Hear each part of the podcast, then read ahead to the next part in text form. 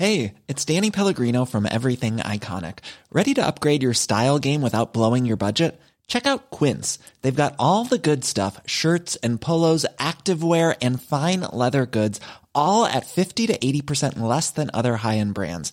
And the best part? They're all about safe, ethical, and responsible manufacturing. Get that luxury vibe without the luxury price tag. Hit up quince.com slash upgrade for free shipping and 365 day returns on your next order. That's quince.com slash upgrade. Bonsoir et bienvenue dans le podcast Culture PSG du lundi 1er novembre 2021. Nous sommes là en ce jour férié, on espère que vous allez bien. On a un beau petit programme qui nous attend puisqu'on a deux matchs pour ce podcast. On va tout d'abord revenir sur le PSG Lille de vendredi soir. Alors il y a eu un peu de temps qui s'est passé, mais il y a quand même beaucoup de choses à dire sur cette rencontre qui comptait pour la douzième journée de Ligue 1. Et ensuite on va basculer sur la quatrième journée de la phase de poule de la Ligue des Champions, le match de mercredi soir à Leipzig contre le RB Leipzig donc que le PSG avait battu 3-2 à l'aller. Nous sommes quatre pour revenir sur tous ces, matchs, pour en parler, pour en débattre avec vous. Je vois qu'il y a déjà des habitués dans le live, ça fait très plaisir de vous avoir. Nous avons normalement Mathieu qui est là. Salut. Ah, c'est bon, j'ai bien cru que le, son avait déjà des problèmes, mais ça marchait avant, il n'y avait pas de raison que ça marche plus d'un coup. Euh, nous avons normalement l'ami Omar qui est là aussi. Bonsoir tout le monde. Et Omar nous a quand même expliqué avant le podcast qu'il avait revu trois fois le match de vendredi soir. C'est pour vous dire comme cet homme a souffert ce week-end, mais bravo, on, applaudit. Hein. Titi, est-ce que tu es là, mon grand? Je suis là, bonsoir à tous. Voilà, euh, bon, disons qu'il y, a plein de gens sur le live, on est très content de t'avoir, Titi. Tu remplaces l'enfant terrible qui, après avoir écrit un chef-d'œuvre sur Messi, a lui aussi déclaré forfait dans la foulée. Voilà, il n'y a, pas de, a pas de secret. Hein, bon, comment dire, euh, il a trop donné, euh, claquage, terrible. Bref, on va attaquer tout de suite sur le, match de, vendredi, oui, c'est ça, parce que c'était euh, la rencontre qui lançait la douzième journée de Ligue 1. Je vais vous redonner les buteurs, à savoir ouverture du score de Jonathan David, pardon, le Canadien du LOSC à la 31e minute sur une passe décisive de Burak Ilmaz. Égalisation de Marquinhos à la 74e sur une passe décisive de Di Maria. Et enfin le but de la victoire du même Di Maria sur une passe décisive de Neymar à la 88e. C'était euh, la dixième victoire en 12 matchs de Ligue 1 cette saison, plus un match nul et une défaite. Donc le PSG est bien évidemment largement en tête du championnat, puisqu'il a 8 points d'avance sur l'OGC Nice, si je ne me trompe pas, c'est ce que j'ai écrit hier en tout cas. Normalement, j'avais fait les calculs à peu près correctement à ce moment-là. Le pouls du match va donc être pour moi on va dire que c'est une victoire qui nous a laissé, enfin en tout cas qui m'a laissé une sorte de belle euphorie, mais une très belle euphorie finale parce que bah, les 20 dernières minutes ont été assez folles, complètement à l'avantage du PSG et on a vu beaucoup d'occasions, un, scénario d'un beau match de foot. Je précise bien un scénario. Euh, les 20 dernières minutes, le PSG qui pousse, qui pousse, qui pousse, qui parvient à renverser la vapeur, c'est toujours quelque chose d'assez sympa à vivre. Et globalement, ça faisait Bon, je ne vais pas dire que ça faisait un certain temps, mais cette saison, on multiplie les, victoires comme ça dans les dernières minutes, et c'est vrai que c'est toujours euh, assez sympa à, célébrer. Et puis surtout que c'était le début du week-end, ça nous lançait sur un week-end assez, assez cool. Quoi. Le problème de ce match, c'est que avant ces, ces 20 dernières minutes, ces deux buts euh, et tout ça, il y a eu 65, 70 minutes euh, qui sont, en étant gentils, entre le nullissime et l'effroyable la première mi-temps, euh, on a, euh, comment dirais-je, 10 minutes, les 10 premières minutes où ça va encore à peu près, même si on n'est pas loin de prendre un but au bout de 50 secondes. Mais alors, euh, ce qui s'est passé entre la dixième et là, ouais, bien, je dirais bien 60, 65e, quoi, par là à peu près. Parce que je, je retourne là sur le live, je crois qu'on commence à avoir des occasions avec l'entrée des deux latéraux euh, autour de la 65e, 67e. Voilà. La, première euh, grosse occasion, c'est le centre d'Icardi. Pour vous dire, il est à la 73e minute. la tête d'Icardi sur le centre de Di Maria, pardon. Voilà. Euh, donc pendant 70 minutes de, grand vide, on a vu à peu près tout ce que n'est pas une équipe. 40 mètres entre l'attaque et le milieu, du repli aléatoire une équipe de Lille qui se balade littéralement au Parc des Princes. Il faut quand même se rappeler que l'équipe de Lille qui a été championne de France l'an dernier, s'était moins baladée au Parc des Princes en étant pourtant une bien meilleure équipe que celle de vendredi soir. ça, ça fait mal. L'équipe de Lille, c'est zéro victoire en Ligue des Champions, des défaites à Salzbourg, des matchs pas glorieux, glorieux. Et là, pendant 70 minutes, l'équipe de Ligue des Champions, on avait l'impression que c'était eux et pas nous. J'ai vraiment beaucoup, beaucoup de mal à accepter ça. Mais bon, toujours est-il que c'était le scénario du match.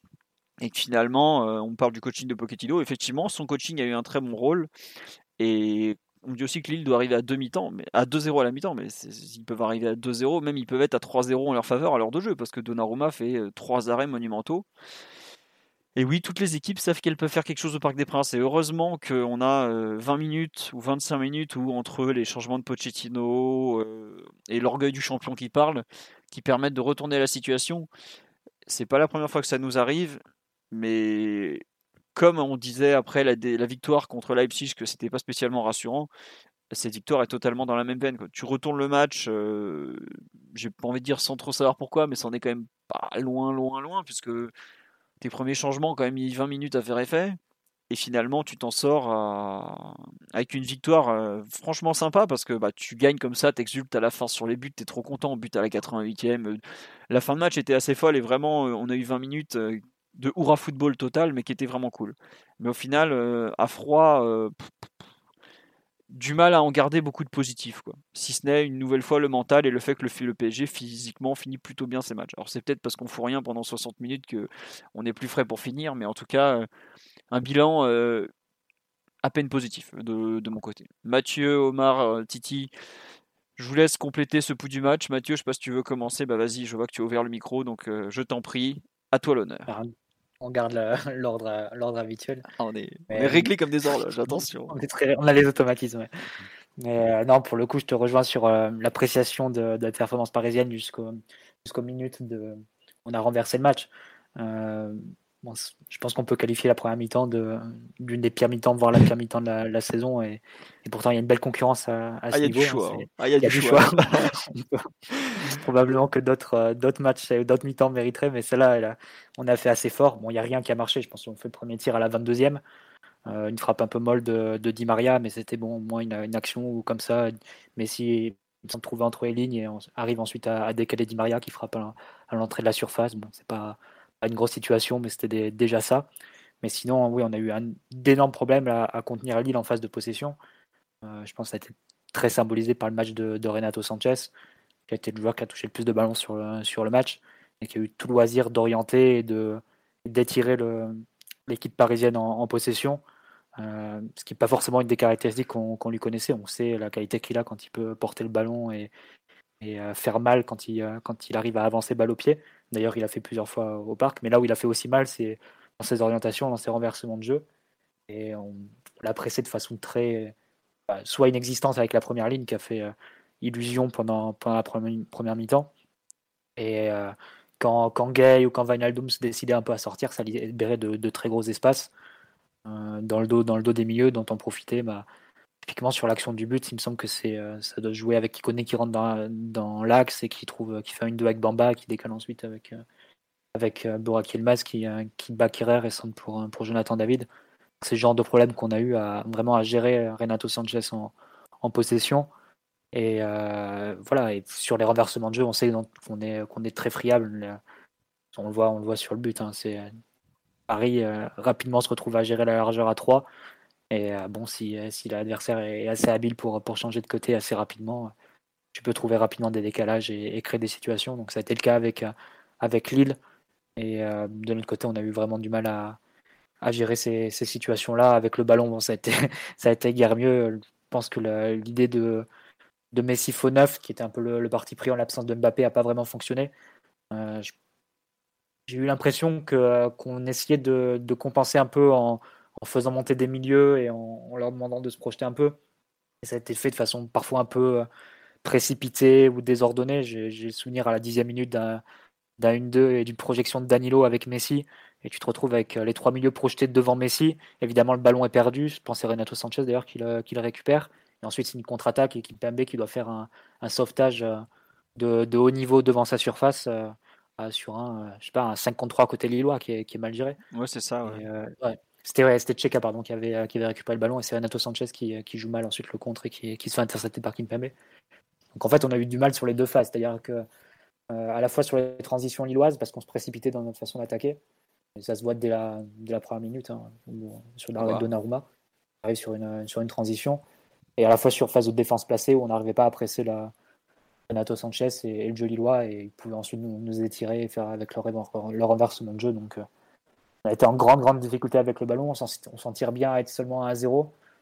Après, sur la deuxième mi-temps, Philo, tu as mis en, lumière les, changements de Pochettino, et c'est vrai qu'on pourrait en parler. Dès le retour des, vestiaires, il passe à 3 derrière, de façon plus nette, avec Kerrer qui, qui joue comme troisième central. Di Maria, euh, piston droit, pendant quand même 15-20 minutes. Mais, là où je pondérais un petit peu les, changements tactiques, c'est tu dis Di Maria, piston droit. En fait, c'est euh, Di Maria, mais aussi Neymar et Marquinhos qui ont pris vraiment les choses en main individuellement, je dirais, qui sont un peu affranchis des, des consignes et des, positionnements. C'est-à-dire que sur le début de deuxième mi-temps, Di Maria est censé être piston droit, et tu le vois faire une frappe à l'entrée de la surface plutôt axe gauche, poussé par un Garbage. Euh, tu le vois aussi se retrouver euh, côté gauche, euh, faire un, centre pour, pour Icardi qui, rate sa tête. Tu le vois ensuite faire le centre pour, pour l'égalisation de, Marquinhos. Pareil, il va sur le côté gauche, alors qu'il est censé être à ce moment-là axe droit, mais il avait commencé à mi-temps très au large. Donc euh, c'est vraiment des joueurs qui ont vraiment pris les, choses en main. Idem Marquinhos, même avant le, passage à 3 avec Danilo, euh, dès la 55e, il fait une projection dans la surface. Euh, il, va, il va comme ça se retrouver dans les, dans les 16 mètres lillois pour, pour essayer de finir une action. Donc avant, avant l'action du but, je dirais que c'est vraiment les, les trois joueurs de classe supérieure du PSG sur la, sur la pelouse qui étaient. Tu peux rajouter Donnarumma. Hein. Ouais, les trois joueurs de chance si on veut. Ouais, voilà. qui, ont, qui, ont pris, qui ont pris les choses en main et qui sont responsabilisés sur, sur la dernière demi-heure et qui ont dépassé leur fonction en réalité et, changé le match en, allant au-delà de la tactique. Du coup, je pense que le, changement et le, renversement de match, il n'est pas forcément tactique ou pas seulement.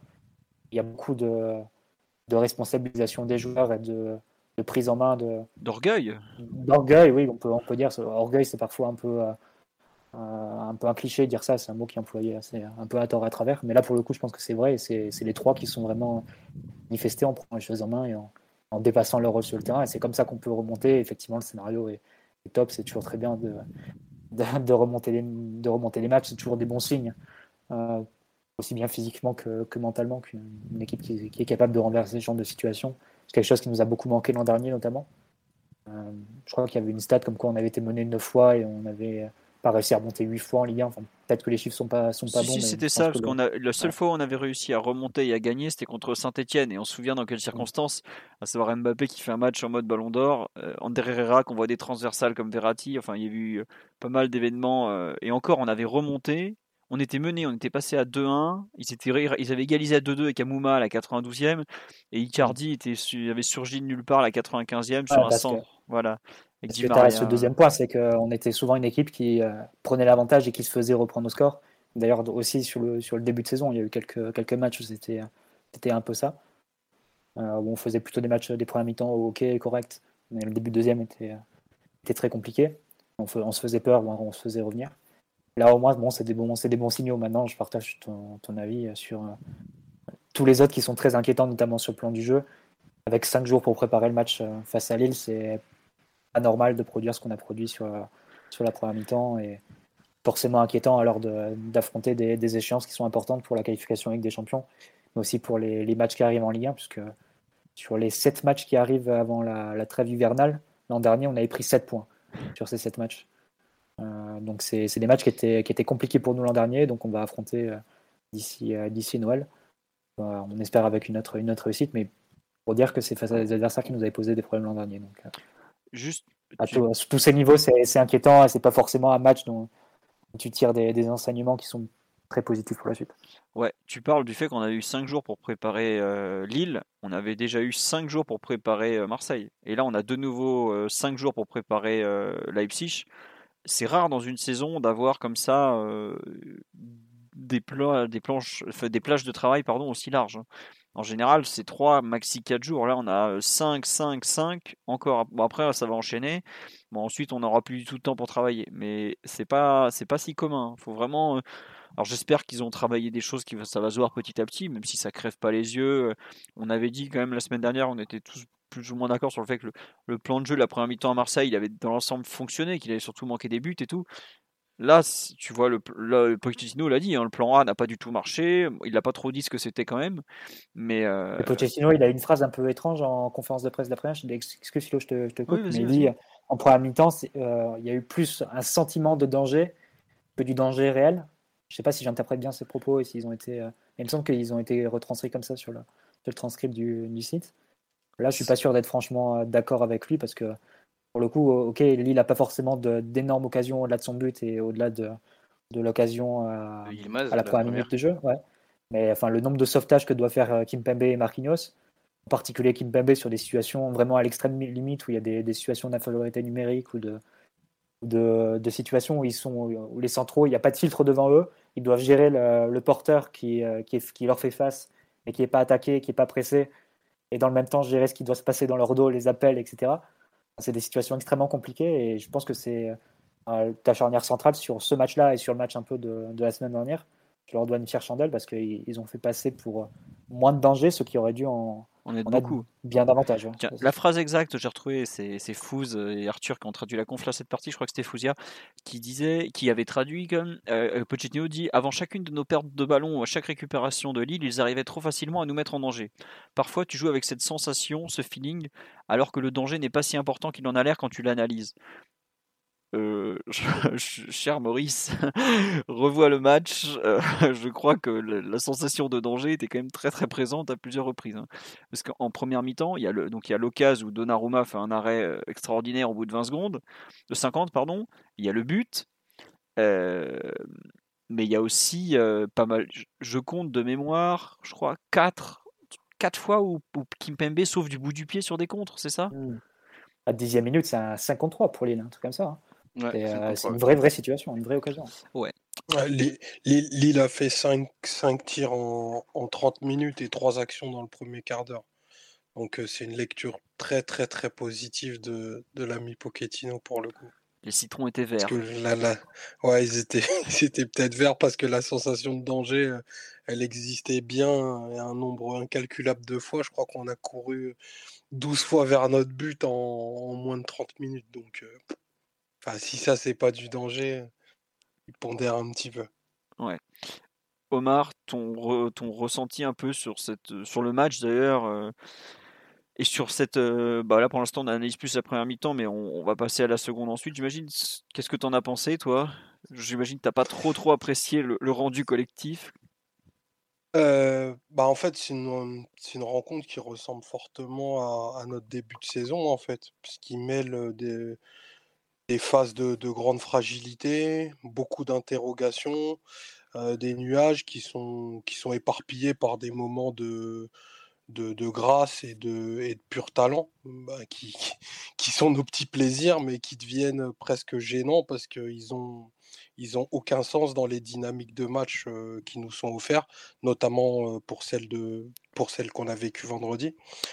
pendant 65 minutes, on a vu bah, un PSG qui était lymphatique, qui était vulnérable en transition, qui était incapable d'activer 3-4 joueurs consécutifs par séquence, qui avait aucune velléité de domination territoriale et qui a fait passer par moment le, le Lille Olympique Sporting Club de, de Jocelyn Gourvenec pour le, pour le Real des 100 points. Quoi.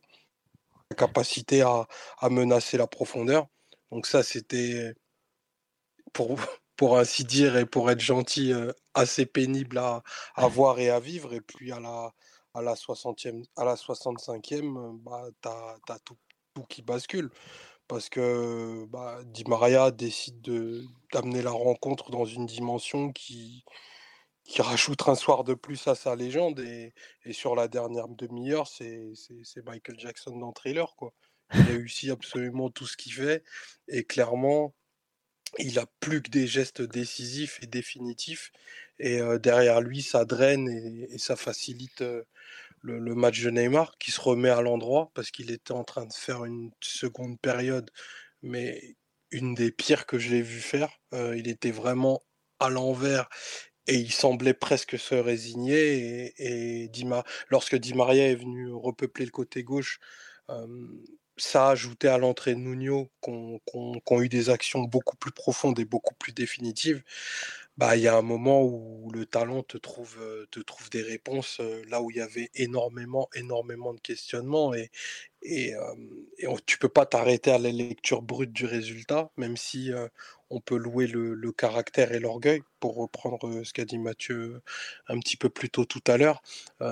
c'est vrai que c'est la, je crois, quatrième fois que tu fais basculer une rencontre dans les, dans les dernières secondes, mais tu peux te dire qu'un Lille un petit peu plus inspiré, ils étaient à un Benjamin André près de, de, sceller le résultat, quoi. Et il y aurait eu absolument rien, mais rien à redire, tant ce qui était proposé, et pour le coup, Lille n'est pas venu avec seulement l'idée de jouer bas, tant ce qui était proposé de leur côté était cohérent, dense, et même je trouve qu'ils ont joué sans la moindre crainte, de, notamment de nos, nos offensifs. Et ça, ça c'est ce qui vrai à vrai dire me gêne, me gêne de plus en plus parce que j'ai l'impression qu'on voit des adversaires au parc qui viennent avec des vraies velléités et qui ont confiance en leur capacité à nous menacer, à nous faire défendre bas et à nous, et à nous déséquilibrer de façon assez aisée,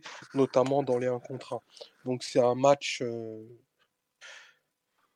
qui, a, qui, a, qui, a, plusieurs, plusieurs lectures. C'est un match une nouvelle fois, je pense, aux trois quarts qui est, qui est difficile dans le, dans le contenu et que tu fais basculer parce que ben, tu as des joueurs de, de très grande dimension qui, en se remobilisant et en prenant le destin de l'équipe sur les épaules, peuvent te gagner des, rencontres de Ligue 1. Pour le moment, ça suffit. Je pense pas que ce soit une méthode néanmoins qui soit, qui soit pérenne et d'ailleurs, je pense pas que ce soit une méthode tout court. Non, en général, gagner sur des comment dire, sur des exploits individuels, ça finit assez mal à, chaque fois, mais bon. Qu'est-ce que je voulais dire? Oui, Titi pour compléter. Il y a beaucoup de gens qui nous disent, enfin pas beaucoup de gens, il y a une personne qui nous disent notamment sur live. le fait que oui, comme tu dis, Neymar avait, ça avait été compliqué avant la fin. on nous dit qu'on est premier grâce aux arbitres et grâce à Mbappé. Peut-être, on s'en fout, on est premier quand même. Non, plus sérieusement, ouais, il y a eu le, le mental qui a parlé aussi évidemment, mais je sais pas Titi si tu étais au stade toi ou pas. Est-ce que à quel point ça se sentait le non, non, j'étais pas au stade. Ah, t'étais pas au stade Parce que je pense que, en fait, l'idée de la façon dont Lille nous attaquait en profondeur, à partir du moment où ils récupéraient le ballon, que ce soit dans, devant leur surface, au milieu du terrain et tout, les raids où ils partaient, en gros, bah, c'est pas compliqué. Je crois qu'on peut pas faire plus vertical comme course que ce qu'ils ont fait pendant une mi-temps, même 60 minutes. C'est que ça partait tout droit, vu que nous, c'était la débandade. Je. J'avoue que je comprends pas, en fait déjà pourquoi, enfin, il y a eu un début de réajustement à la mi-temps qui a rien donné, il hein, faut quand même le dire. Mais à quel point en fait c'est inquiétant par rapport au, fait que tu es vraiment, enfin, en termes d'organisation, c'est le néant quand tu dois courir vers ton but. Je sais pas Titi comment tu l'as ressenti un peu cette, cette impuissance sur les contre lillois notamment? En fait, en fait dès, la première seconde, hein, enfin, leur première action, leur première transition avec Kikone qui, qui enrhume euh, magnifiquement Kipembe et l'action de l'occasion de, de. Euh, je me suis dit que ça allait être, ça allait être assez compliqué s'ils étaient vraiment venus avec cette, cette envie de nous faire, euh, nous faire mal en, transition. J'ai l'impression qu'à chaque ballon perdu, à chaque fois, on devait courir derrière nos buts et courir derrière les joueurs lillois. Enfin, courir vers nos buts, vers nos buts pardon, et courir derrière les joueurs lillois pour essayer de les arrêter, etc. Vraiment, je ne comprenais pas comment c'était possible que, ça passe aussi facilement, surtout qu'on a mis un, profil de, des, profils de milieu de terrain qui étaient plutôt, on va dire, plutôt normalement solides défensivement et, qui auraient pu nous, nous, nous permettre d'empêcher cela, enfin en tout cas sur le papier quand on voit ça. Et vraiment, dès le départ, euh, dès cette première action-là, je me suis dit bah, que ça allait être très, très compliqué s'ils ils avaient vraiment envie de nous faire mal sur ces transitions-là, puisqu'on n'a pas réussi à trouver la, solution tout de suite. Il y a l'occasion, enfin la, situation où Renato Sanchez aussi manque sa passe, sa passe pardon, pied gauche et Kipembe la sort, celle-ci aussi, elle, elle, vaut cher parce qu'ils auraient pu vraiment mettre un aussi là. Mais j'arrive pas à comprendre comment c'est comment c'est possible de, d'être aussi désorganisé. Je sais pas si c'est de la désorganisation, je sais pas si c'est. Je, je, sais pas en fait. J'ai, vraiment, j'étais perdu devant, devant mon écran et je comprenais pas comment c'était possible de, de, se faire avoir aussi facilement. Et heureusement qu'on a eu des deux, deux défenseurs qui ont été très bons. Encore une fois, Marquinhos et, et Kipembe, cette charnière qui, qui enchaîne, qui enchaîne, qui enchaîne et qui bouge pas. Je crois que je sais pas c'est quoi la dernière fois qu'on a pas joué avec cette charnière là, mais ils enchaînent tout le temps et ça marche vraiment super bien. Kipembe était vraiment très très bon. Il fait, il fait vraiment je trouve 90 minutes plutôt, plutôt, plutôt bonne. En fin de match, il a des, des choses un peu plus, un peu plus bizarres. Euh, il défend de, manière peu orthodoxe par moment, mais à la fin, il a vraiment été bon. C'était un peu freestyle. On voyait qu'il était à carbo. la fin, c'était un peu freestyle. Je ah, pense qu'il était... un peu fatigué. Ah, il était complètement carbo à la fin. Ça mais se voyait. voilà, mais ça... il a quand même fait des, des interventions défensives de, de, de, haut niveau tout au, tout au, long du match et ça m'a fait plaisir de le, de, le voir comme ça. Et Marquinhos aussi a, a plutôt été, a été bon. Pour répondre à ta question, la dernière fois qu'on n'a pas vu la charnière en défense, c'était PSG Angers avec euh, Kim Pembe Kerrer. Puisque Marquinhos c'était. C'est jamais au sortir, sortir des trêves. Ouais, voilà. Au sortir des trêves, généralement que Marquinhos s'est mis au repos. Et encore, c'était pas le cas lors de la précédente. Ouais, puisqu'il était, euh, il avait été relâché plus tôt vu qu'il ne savait pas la suspension. Ouais, il savait pas que c'était suspendu ou pas. c'est vrai que c'est la, l'approche inverse de, de Tourelle qui, euh, en 2019-2020, donc la saison avant le Covid, a utilisé une douzaine ou une quinzaine de charnières différentes. 19, je crois, 19 même, il est monté à un truc. Non, non, non, non, non, je l'avais compté, c'était peut-être 15, je pense. Ah non, 19, c'est la ligne défensive, je crois, sur la demi-saison. Enfin, il avait tout changé tout le temps. Quoi. Et je crois que déjà, Marquinhos Kimpembe, ils ont dû jouer autant de matchs ensemble que Thiago Silva Kimpembe la saison où on fait finale de Ligue des Champions, un truc comme ça. on en est quasiment, quasiment là en termes de, de matchs joués. Et c'est vraiment l'approche inverse, mais en même temps, tu dis que vu le nombre de situations qu'ils ont corrigées, tu mets Kerrer et Diallo à leur place euh, euh, vendredi, t'as pas le même résultat. Hein. Bah, c'est l'une des euh, plus grosses certitudes du, du 11 aussi, cette, cette charnière. Si, si, si je ne m'abuse, c'est bah, un truc dont, dont, on sait que ça, ça, ça, fonctionne plutôt bien, plutôt très bien. Et vraiment, c'est une, une, certitude. Et je pense que, que Poche, il veut, il veut se baser basé sur ça et sur un truc qui fonctionne et qu'il veut pas, il veut, il veut pas le, veut pas le changer. Je trouve mm. ça, je trouve ça plutôt, plutôt bien. Après, c'est vrai qu'on aurait aimé peut-être euh, voir Kimpembe souffler un peu plus par moment parce qu'il joue beaucoup entre l'équipe de France, euh, le PSG, etc. Mais c'est vrai que qu'installer cette, cette charnière-là euh, et la voir évoluer dans, dans, la durée, garder ses automatismes, etc. Je trouve ça bien. Et ils font plutôt des bons matchs, de très bons matchs ensemble. Donc que ça continue comme ça, moi ça me va pour le coup. Ouais. Ils sont surtout très, très sollicités. Hein. Tu disais un peu ton incompréhension, Titi, sur euh, la, façon dont il nous transperçait à chaque fois. Vraiment de façon très, très désorganisée et très désordonnée. C'était l'action à la dixième minute où c'est Kibame qui fait le sauvetage, mais ça part d'un 1-2 où c'est Messi qui se retrouve derrière Danilo qui se projette. Et euh, du coup, euh, à la perte de balle, bah, les trois milieux sont éliminés en, même temps et Renato Sanchez peut remonter le terrain sans, sans opposition. Parce que évidemment, Messi s'arrête et il coupe l'action une fois ballon perdu. Oui, je sais. Je ne sais pas si tu revisualises un, peu l'action, mais ça ça un peu assez souvent. dès la, première minute, à la base, c'est une transition du PSG où tu as tout le monde qui se projette. Bernat, euh, euh Kerrer, Gay aussi et sont devant le ballon. Le ballon est perdu, boum, tu dois, tu dois faire les, courses inverses et tu te retrouves dans une situation, bah, ça finit par la, la, parade de Donnarumma sur la frappe de, de Yilmaz. Et tu as été plusieurs fois comme ça. Hein.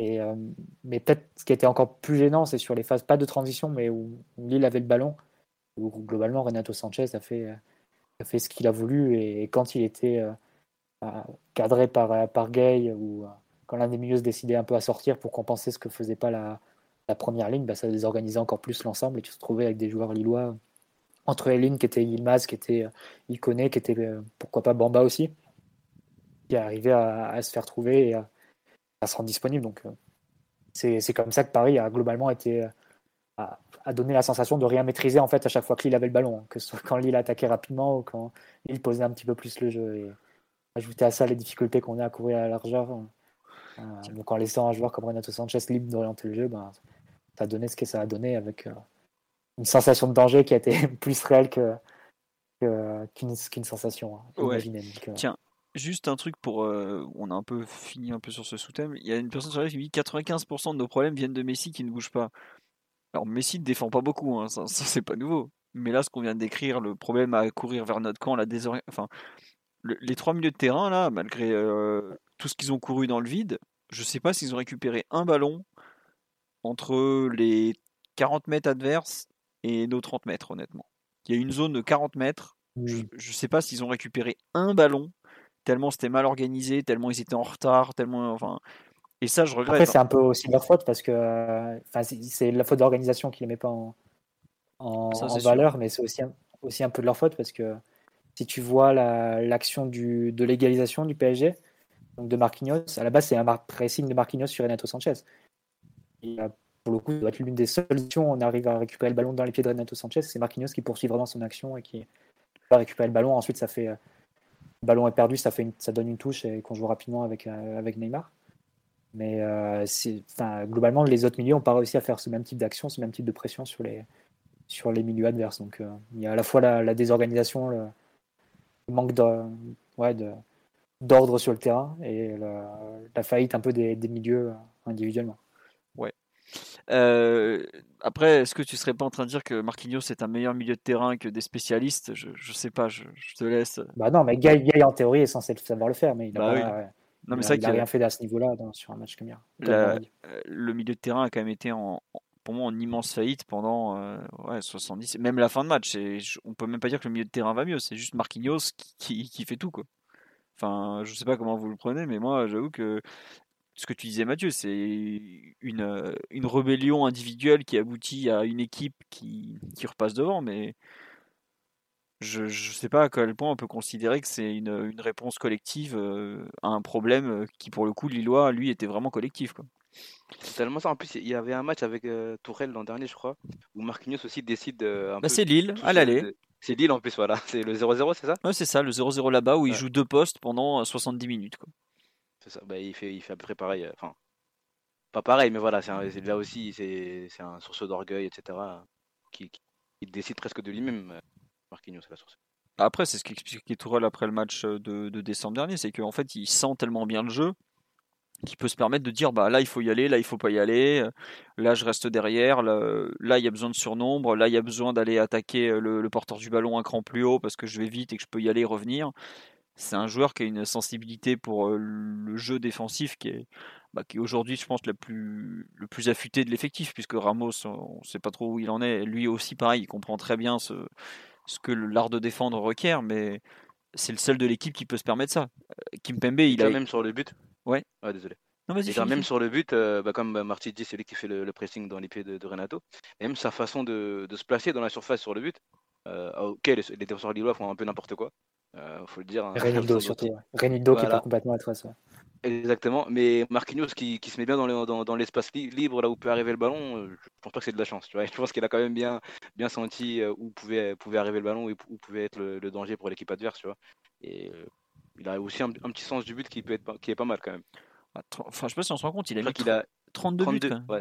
32 buts. C'est autant que Marco Simone, je crois. Bah bon, alors évidemment, Marco Simone, il est resté euh, deux ans au PSG, dans une saison où ça a été euh, une dinguerie du début à la fin, avec euh, une déclaration fameuse quand il a traité le président de menteur à peu près deux jours après être rentré de vacances. Mais bon, 32 buts pour un, défenseur central mieux défensif, et dans les 32 buts surtout, il y en a une pelletée qui va le cher. Hein. C'est c'est pas des petits buts, euh, le but du 5-0 euh, avec le mec qui rentre en jeu qui pousse le ballon au fond. Hein. C'est des buts qui valent très très cher. Hein. Euh, toujours des buts qui nous font, qui, nous font nous lever, égalisation ou un but important pour la victoire, etc. C'est toujours des buts comme ça. Je, pense que dans les 32, il y en a enfin la proportion qu'il a mis en Ligue des Champions par rapport à la proportion de matchs joués Ligue 1, Ligue des Champions, Coupe de France, Coupe de la Ligue est beaucoup plus importante. C'est vraiment un, joueur qui sait se mettre au niveau de l'événement de façon incroyable à ce niveau-là. Mais bon. Ce sont des buts importants, oui, on peut le dire effectivement, comme on dit sur le live. Euh, on va quand même revenir un peu sur les, choix de Pochettino. Bon, alors, comme il l'a dit lui-même, son plan A avec ce milieu à 3 euh, composé de Danilo, euh, Gay et Vainadoum n'a étonnamment pas fonctionné. Il a quand même donc, Mathieu, tu es revenu dessus à la, tout à l'heure dans le, le, le famoso pouls du match. Il a décidé dès la mi-temps de passer à 3 au départ euh, sans toucher les latéraux, donc euh, Bernat à gauche et un semblant de Kerrer et de Di Maria à droite, même si on a vu que Di Maria n'était pas resté bien à droite. Ensuite, à la 65e, il passe, il sort ses deux latéraux, donc Kerrer et Bernat pour faire entrer Mendes et Dagba.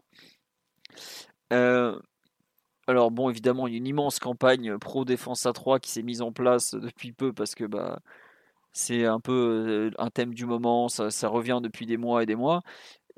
Qu'est-ce que vous en pensez un peu de. Même si on a un, peu déjà comment dirais-je, dégagé le, terrain, dégagé le chemin, pardon, en, en, parlant, qu'est-ce que vous en pensez un peu de ce passage à 3 Omar notamment, t'as pas trop entendu. Euh, est-ce que c'est finalement un, vrai coup tactique? Est-ce que c'est une réponse un peu désorganisée et de panique parce que le PSG n'arrivait pas à gérer les, deux attaquants lillois? Est-ce que c'est circonstanciel? Est-ce que tu y vois une vraie euh, solution à moyen terme notamment Qu'est-ce que tu en penses? Il y a, y, a plusieurs, euh, il y a plusieurs questions. Alors, peut-être qu'on peut parler du, changement au niveau de la rencontre et de ce que ça a procuré, parce que moi, j'ai n'ai pas, tout à fait la, même lecture, notamment sur les difficultés du milieu. Et je je pense pour le coup que Danilo a eu un rôle assez important et quoique très invisible mais au fur et à mesure de la rencontre, je me suis rendu compte qu'il a coupé, désolé pour la tautologie, qu'il a coupé quand même des actions qui étaient qui pouvaient être dangereuses. Je pense, je crois que c'est autour de la, de la 67e où il, a deux interceptions consécutives dans un style très caractéristique. Et attention aux, biais cognitifs qui nous font dire qu'il est tout le temps nul. Pour le coup, il y a des choses intéressantes dans le volet défensif de sa rencontre et il a donné un petit peu de, ciment défensif notamment qui a permis qui a permis à Marquinhos justement d'un peu plus se projeter, parce que avant de passer au, milieu, comme vous le dites, il y a toute une phase du match où Marquinhos joue défenseur central droit, du coup, et, et ça permet à, à l'ami de d'être un cran plus haut et, pour le coup ça n'a pas été d'une grande utilité parce qu'il n'était pas dans un match où il avait très envie, très envie d'attaquer les, espaces. ceci étant dit, après, j'ai pas, j'ai pas trouvé que, que les, le, fait d'être passé à 3 avait totalement contrecarré les, les, offensifs lilloises. Lille qui s'était vertueux à beaucoup construire ses actions sur notre côté gauche, parce que notamment bah, Iconé était dans un soir où il avait de, de, très très bonnes jambes et que Bernat ben, avait comme prévu un retour compliqué face à l'un des joueurs les plus véloces et les plus fins techniquement de, de la Ligue 1. Donc forcément il allait, il allait passer une soirée difficile et ça leur permettait à eux d'avoir énormément de largeur aux Lillois pour le coup, parce que mmh, tu avais Jonathan David qui prenait très très bien la pointe et du coup qui s'est intercalé entre, entre Marquinhos et, équipe MB et Bourak qui lui écartait au maximum pour couvrir ben, la, plus grande largeur, limite être le pendant d'Iconé de, de l'autre côté, et à faire un appel courbé systématiquement entre, entre Kerrer et Marquinhos. C'est une situation qui a été pas mal renouvelée en, première mi-temps, euh, qui nous a fait beaucoup de mal et qui a été pour le coup un petit peu réfrénée du fait qu'on a mis un peu, de, un peu plus de densité côté droit quand Kerrer est monté d'un cran. Mais l'idée, l'idée d'être à 3 pour le PSG, je pense qu'elle est, elle est très, elle est très corrélée en fait au profil de tes, de tes joueurs extérieurs, notamment Nuno, euh, qu'on a vu lorsqu'il est, lorsqu'il est entré, qui a une vraie, vraie capacité à avoir des actions hyper profondes et des vraies qualités de percussion, qui lui va faire systématiquement, son action en bout de ligne, même s'il n'a pas le ballon, à vrai dire, ça le, ça le dérange pas, mais ça permet à, Neymar, du coup, et Di Maria qui était dans la zone, de re-rentrer à l'intérieur tout en étant, tout en ayant, pardon, quatre joueurs fixés à, l'arrière. Ça peut être un peu plus sécurisant. C'est pas dit que ce soit un, plan possible au long cours parce qu'il y a, y a toujours cette équation de l'incorporation de tes joueurs offensifs. Et, et, je pense qu'excentré Di Maria et Di Maria au point où il l'a été sur la, sur la seconde période, c'est pas forcément quelque chose de viable parce que lui, il a pour le coup des jambes, les bonnes sensations devant le but et la capacité à déséquilibrer. Et c'est pas une, c'est pas des choses qui sont très fréquentes chez nos joueurs offensifs en ce moment. Où certains, Neymar par exemple, compensent un peu son, son manque de, de, sensations et, même de relâchement offensif par, par beaucoup de courses qui sont bah, pour le coup très désordonnées, baroques pour certaines et qui qui aident pas en fait à, à l'équilibre de l'équipe. Même si euh, sur l'action du, du but, c'est une continuité de pressing que lui va mettre, qui va gagner une touche et qui va nous, nous offrir un but. Donc j'ai pas forcément répondu euh, dans les termes à, à ta question parce que C'est pour moi c'est trop c'est trop tôt pour euh, pour se dire que ça c'est la réponse à tout. Surtout que je pense que à 3, tu mettrais Kipembe dans une situation un petit peu difficile si tu le mets central gauche. Euh, déjà qu'entre entre lui et ses défenseurs gauche, il y a une zone grise à couvrir que ni lui, ni son, ni le défenseur central tel qu'il soit ont, ont du mal à fermer. Si tu mets un piston qui va être par vocation 5 à 15 mètres plus haut, c'est donner encore plus d'espace à des profils de joueurs en Ligue 1 que tu es sûr de retrouver, c'est-à-dire des ailiers qui vont avoir des qualités de percussion, euh, trois appuis extrêmement puissants et une capacité vraiment à avancer énormément. Donc, euh, je suis pas sûr que, que passer à 3 soit la, soit la panacée actuellement.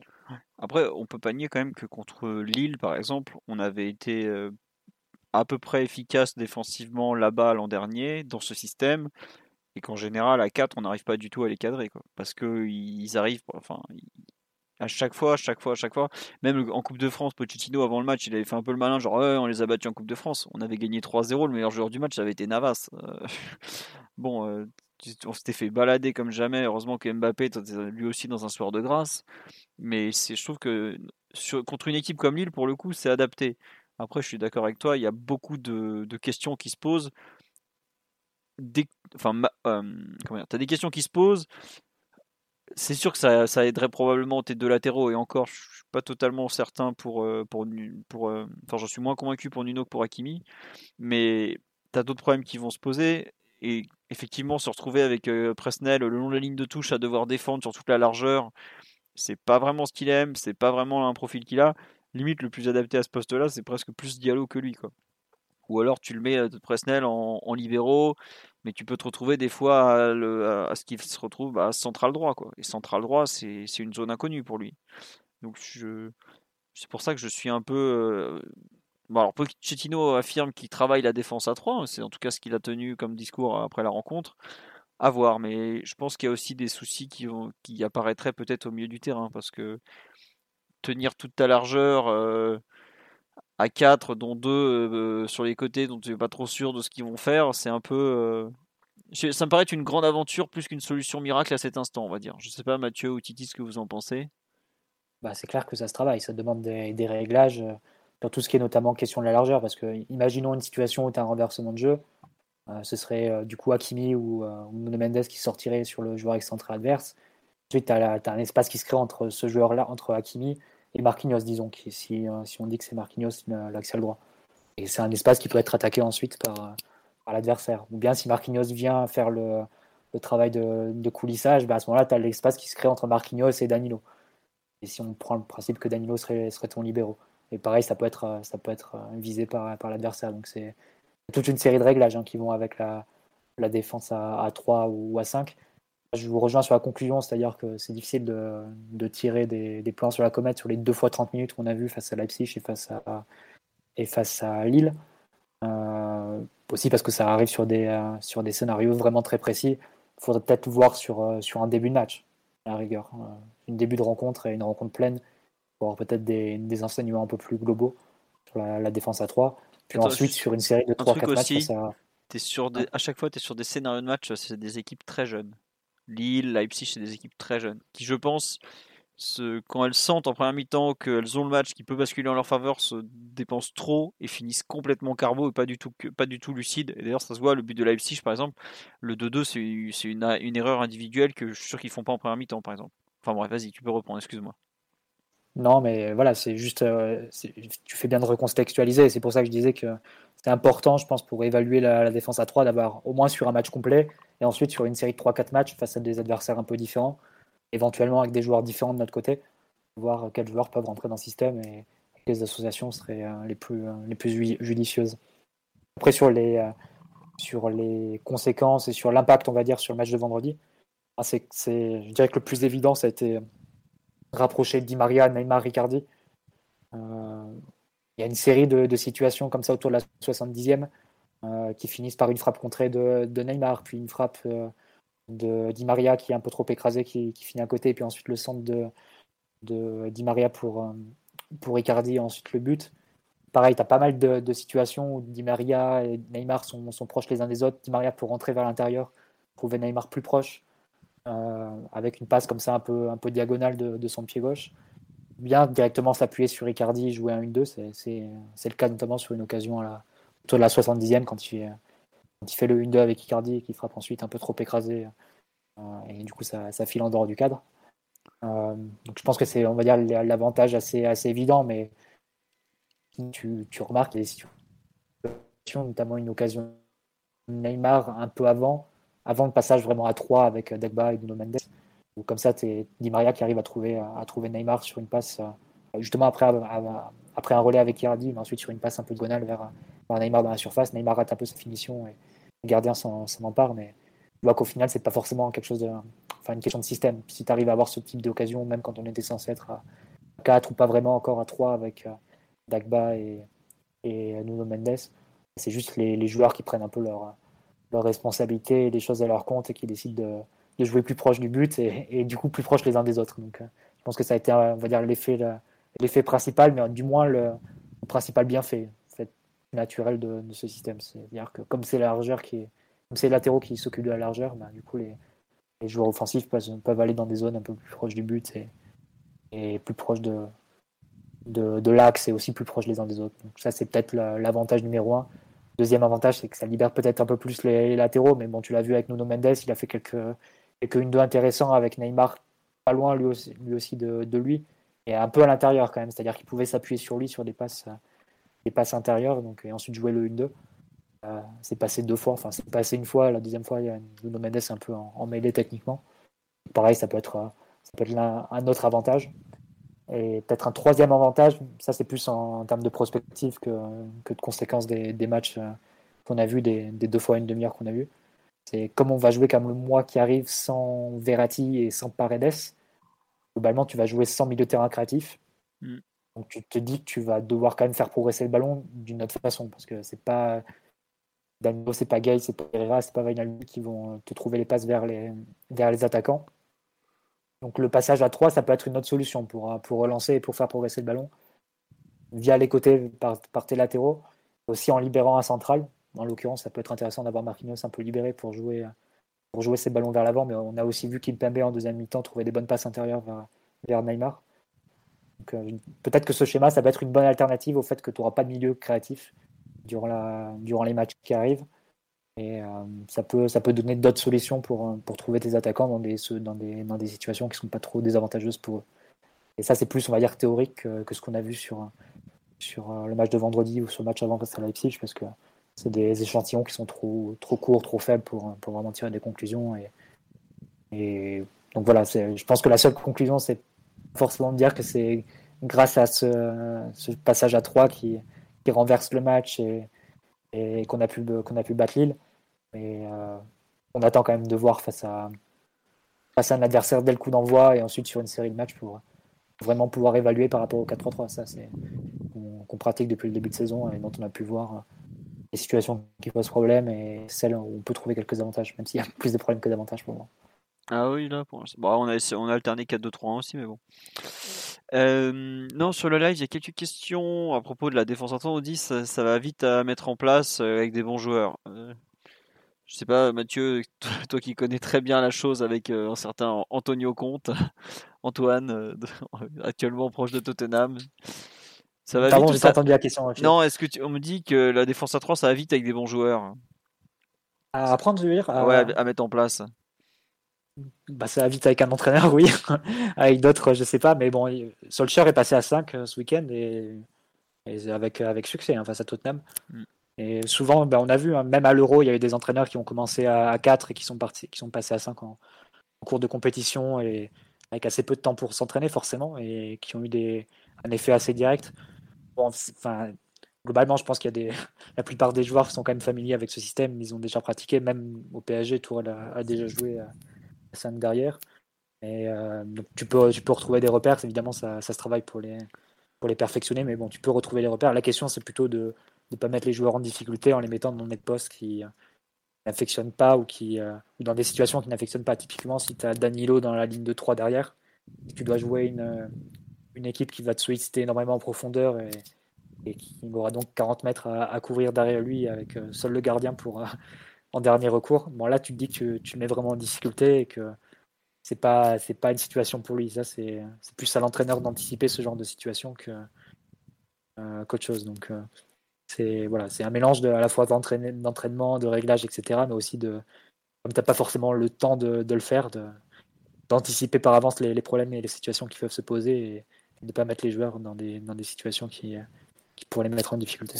Après, euh, enfin, Danilo, pardon, Danilo, si tu le mets au milieu d'une défense à 3, tu sais très bien qu'il va avoir un problème à couvrir la profondeur. Hein. Il suffit de le voir mmh. courir. Bah, typiquement, euh. ben, on parle... En ce moment, on reparle beaucoup des matchs à 3 de, de Tourelle l'an dernier. Euh, je ne sais pas si tu t'en souviens du match face à Lorient, le 2-0 avant la, trêve. Ouais, ouais il est catastrophique. Hein. Danilo, bah, il, se blesse. Et il, se blesse d'ailleurs, il se blesse au bout de 10 minutes sur une, sur une couverture comme ça. Euh, oui, il doit courir vers le but. Et, ça. Et pareil, on va, comme on va jouer Leipzig mercredi, le match, euh, le match là-bas, à Leipzig, il joue défenseur central et il est en grande difficulté aussi. Donc, euh, c'est toute une question de, euh, de, situation et de dans quel contexte de match tu, tu mets tes joueurs. C'est-à-dire que Danilo, défenseur central, quand il doit défendre sa surface de réparation, comme il avait fait face, à, face au Bayern, par exemple, il va être très à l'aise parce qu'il va avoir grosso modo que des têtes à jouer, des duels aériens.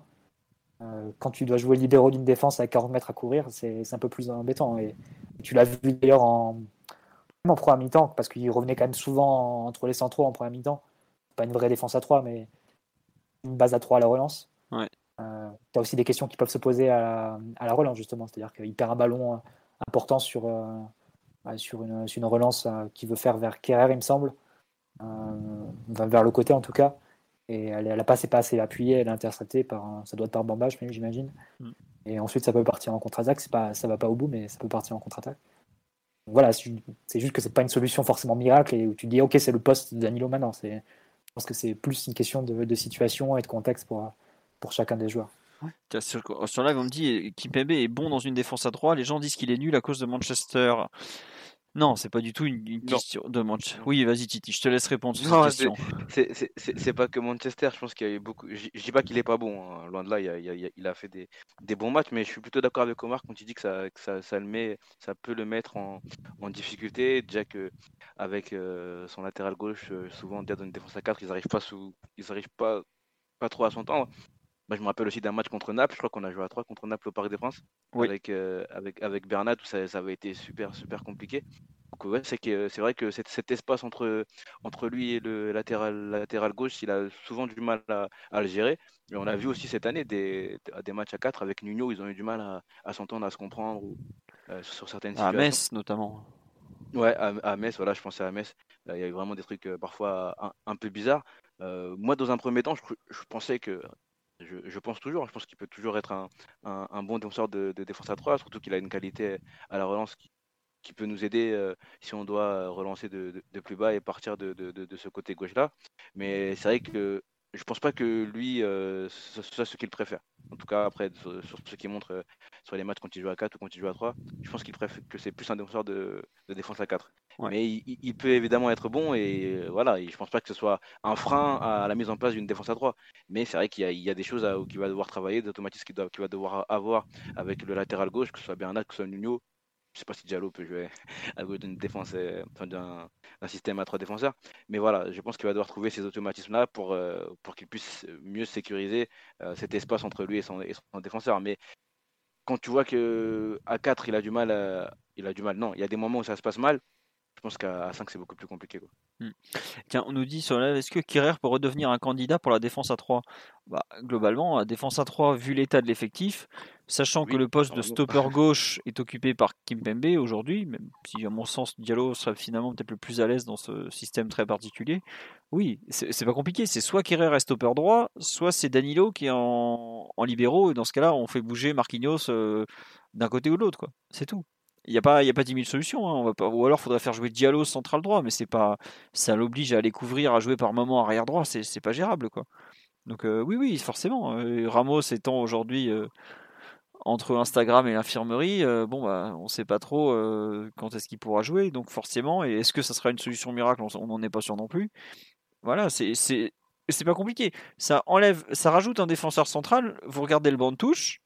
Bah, la solution numéro 3, euh, c'est ça se joue entre selon les matchs Diallo, Danilo, Kerrer quoi. Donc forcément ça peut ça, ça sera un candidat oui. On va pas mettre Hakimi ou Nuno Mendes en, en centrale gauche et en centrale droit. euh, allez le seul qui pourrait éventuellement euh, sortir de nulle part ça serait un Dagba par exemple. Mais aujourd'hui le coach compte pas beaucoup beaucoup beaucoup sur lui. Oui et El Shaddai il est un peu jeune aussi. Et lui pour le coup il connaît pas puis il est du à tout. gauche. Ouais. Du coup, c'est plus à gauche. Ouais, en plus, oui, c'est un central gauche, le Shaddai, c'est vrai. Voilà. Euh, sur la défense à 3, l'organisation que ça implique, euh, tout ça, est-ce que vous voulez rajouter quelque chose? Non. Bon, on va avancer, on va passer au, au perf individuel du, week-end, parce qu'il y a quand même eu des, choses à noter. De qui voulez-vous parler ou je, commence? Je, peux y aller, il n'y a pas de souci, je, je crois que ça va être pour moi et on va parler quand Ah, même. grosso modo, il y a 4 il y a quatre joueurs qui ont bien joué, 5 joueurs qui ont bien joué, et le reste. Non, mais justement, moi, c'est pas un joueur qui a bien joué dont je voudrais parler. Ah. C'est euh, Ah. non, le- c'est la première titularisation de l'ami Bernat quand même. Première titularisation depuis, depuis 13 mois. On est, c'est quand même une performance individuelle à, à relever, à noter. Euh,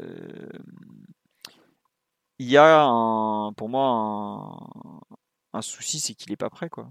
Enfin, on peut, on peut prendre, on peut y aller par comme on veut, mais il, il est pas prêt quoi. Physiquement, euh, face à un joueur vraiment prêt comme il connaît, qui, qui, qui représente un vrai défi physique. Ce pauvre Bernat, il, il est même pour la Ligue 1. D'ailleurs, j'ai pas compris pourquoi euh, il avait joué ce match, honnêtement. Alors si euh, Mendes, Il faut bien, qu'il re- Voilà, rejoue des matchs, tu vois. Ouais, mais celui-là, je suis pas sûr que c'était un cadeau à lui faire, honnêtement. Je pense qu'il aurait préféré jouer contre Bordeaux euh, samedi prochain plutôt que celui-là contre des Lillois ultra verticaux, ultra rapides, qui, qui sont vraiment durs à prendre, je trouve. Alors peut-être que nous- alors Nuno, on sait que c'est un joueur fragile. hein. Jordan nous l'avait dit quand nous l'avait présenté. Ils ont des indicateurs qu'on n'a pas. Peut-être qu'il y avait un risque. D'où le fait qu'il soit les matchs remplacé. quand même. Hein. Voilà, voilà. Donc, matchs Bon, pourquoi pas. Mais je, l'état de santé de Bernat, je- franchement, j'ai pas le souvenir d'un duel qu'il ait gagné, par exemple. quoi.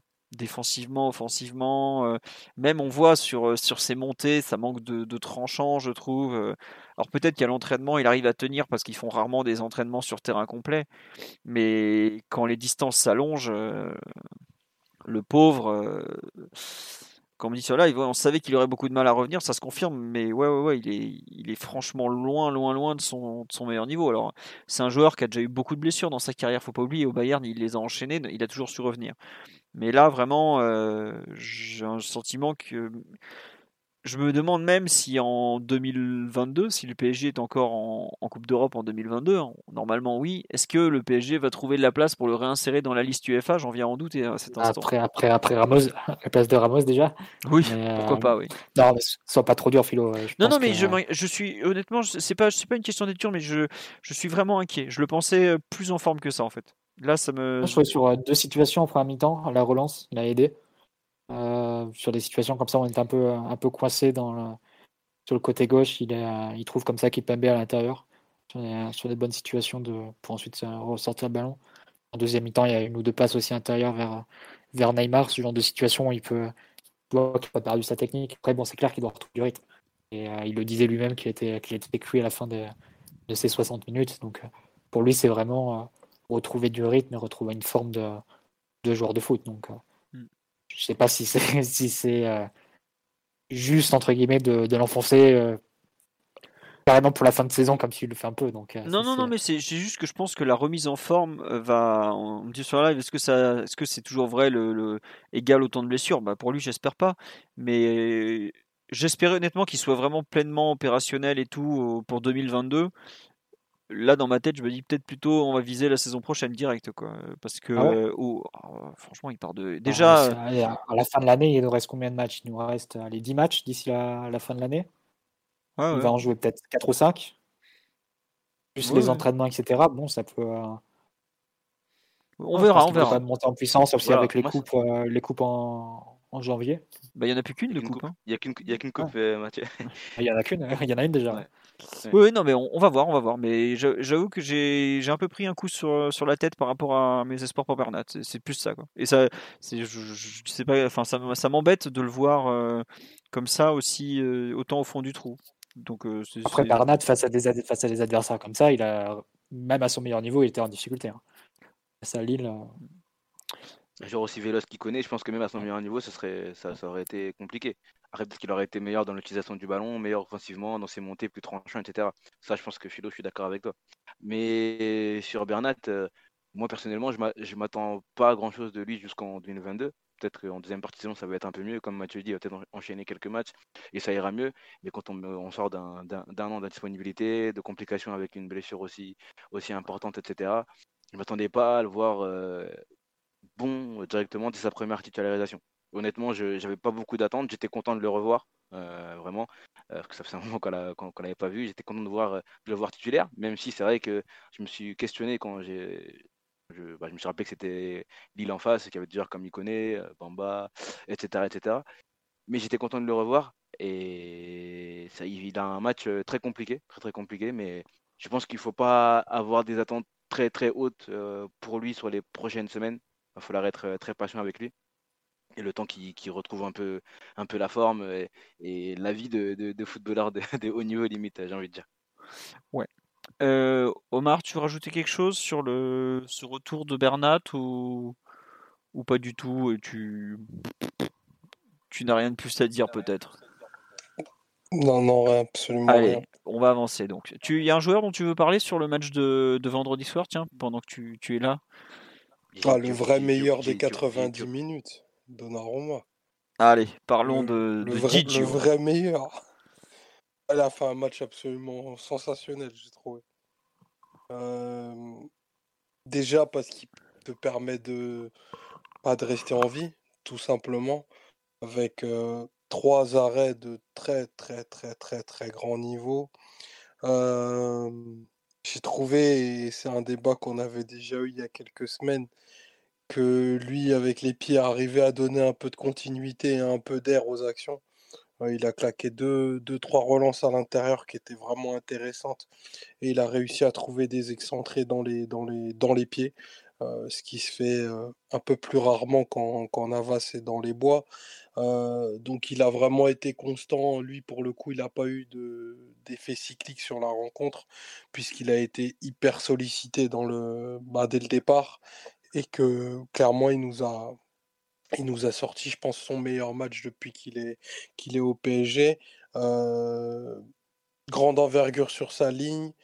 euh, excellente lecture quand il a dû se transformer un peu en, en libéraux pour couper une, une action en profondeur où, David allait se présenter seul en, deuxième période.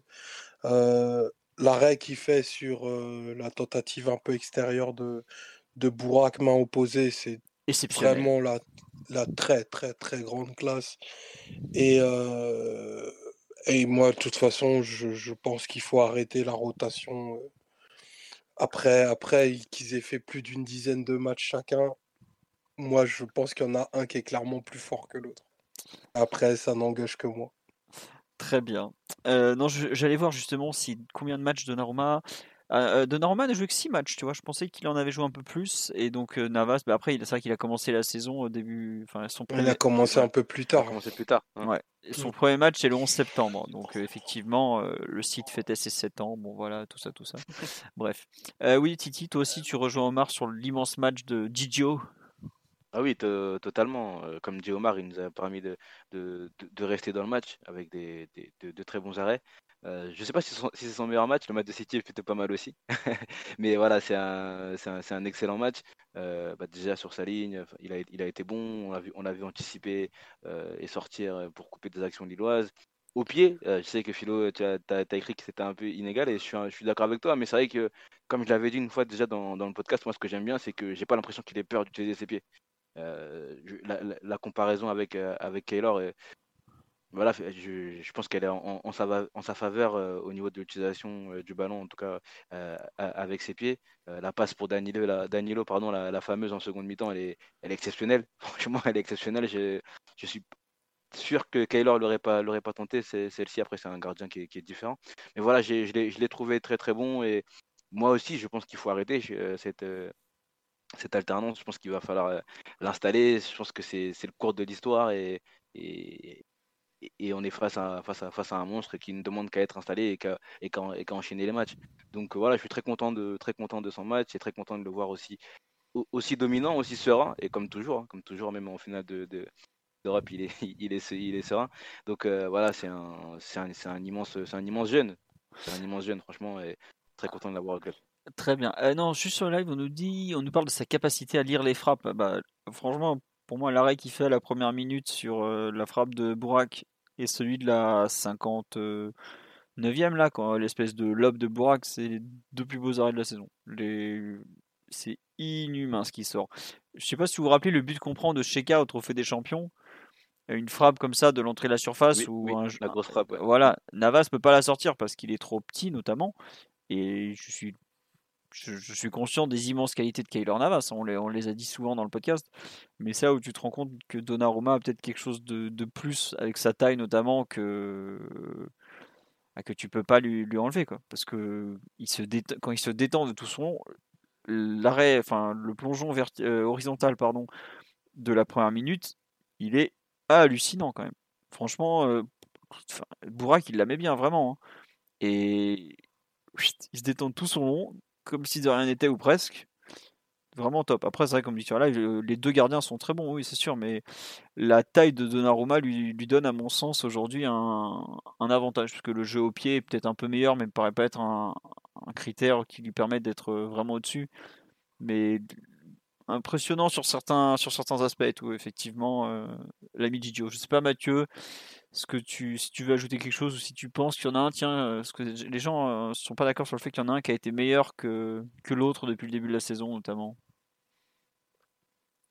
C'est compliqué. Moi, je, je me refuse un peu à dire. je me refuse à dire. enfin, ça a coupé. Mathieu, reviens, t'as coupé le micro. On l'a, on l'a coupé parce qu'il allait dire qu'il faut pas, qu'il n'est pas d'accord avec Omar et moi, tu vois. oui, Mathieu? Euh, il, se refuse à dire rien du tout, donc euh, il faut installer, il faut installer Donnarumma, euh, non pas pour des critères décisifs, parce que si, si on juge les gardiens que sur les arrêts, on va pas s'en sortir. Je pense que techniquement, il montre qu'il est meilleur, notamment sur tout ce qui est poussée basse, qui est très cher, un thème qui est très cher aux gardiens parce qu'il a une, une vélocité très féline par rapport à Keylor, qui est bah, un gardien de son âge. Hein. Donc forcément, forcément, il y a, une vraie différence là-dessus. Et je pense, dans l'idée d'avoir une équipe qui va probablement jouer à 3, avoir un gardien un peu plus inscrit dans ta, relance, qui est capable de jouer un peu au pied, c'est un critère que tu peux pas totalement mettre de côté. Et, ça n'enlève rien à, l'immense gardien qu'est Keylor Navas. Mais je pense qu'à un moment, il faut, il faut trancher. Et puis, et puis en plus, ça fera des bons papiers à écrire et, des plans Canal et, Amazon Prime à, à montrer. Ouais, Mathieu, est-ce que tu es de retour ou pas? Ou tu as été censuré par. Non, euh, je crois que c'est, je crois que c'est bon, mais. Ouais, vas-y, c'est bon, on t'entend bien. Non, désolé. non, je sais pas. C'est, difficile de dire qui a été meilleur que l'un. Enfin, si l'un a été meilleur que l'autre sur le, début de saison, c'est, compliqué de. J'ai pas envie de remettre l'un ou l'autre en cause pour, pour une semi-erreur ou pour un, tir où tu dis ah lui il aurait peut-être mieux fait. Enfin, c'est un peu ridicule quand tu des deux gardiens, je trouve. Il ne mérite pas d'être remis en question à chaque but, hein, à chaque but encaissé. Un peu dans, dans ce sens-là que, que, je le disais. Après que Donnarumma soit, soit plus à l'aise au pied, ben, il joue dans une équipe avec l'Italie qui, euh, qui, le sollicite plus au pied. Donc c'est un, un, aspect de son jeu qu'il a dû, il a dû développer par la force avec, euh, avec les années. Donc oui, il est plus à l'aise quand il est, quand il est sous pression et quand il doit relancer court. Parce que c'est, il joue dans une équipe en sélection qui, euh, qui fait que ça, qui n'y a pas de, de joueurs sur qui allonger comme, comme ça pour, pour, se faciliter un peu la tâche, donc qui, doit relancer court. Donc, euh, à ce niveau-là, c'est sûr qu'il a un avantage sur Navas. Après, est-ce que c'est est -ce c'est un critère suffisant pour qu'il passe devant? Enfin, ça a l'air de plutôt fonctionner, euh, l'alternance entre les deux. de...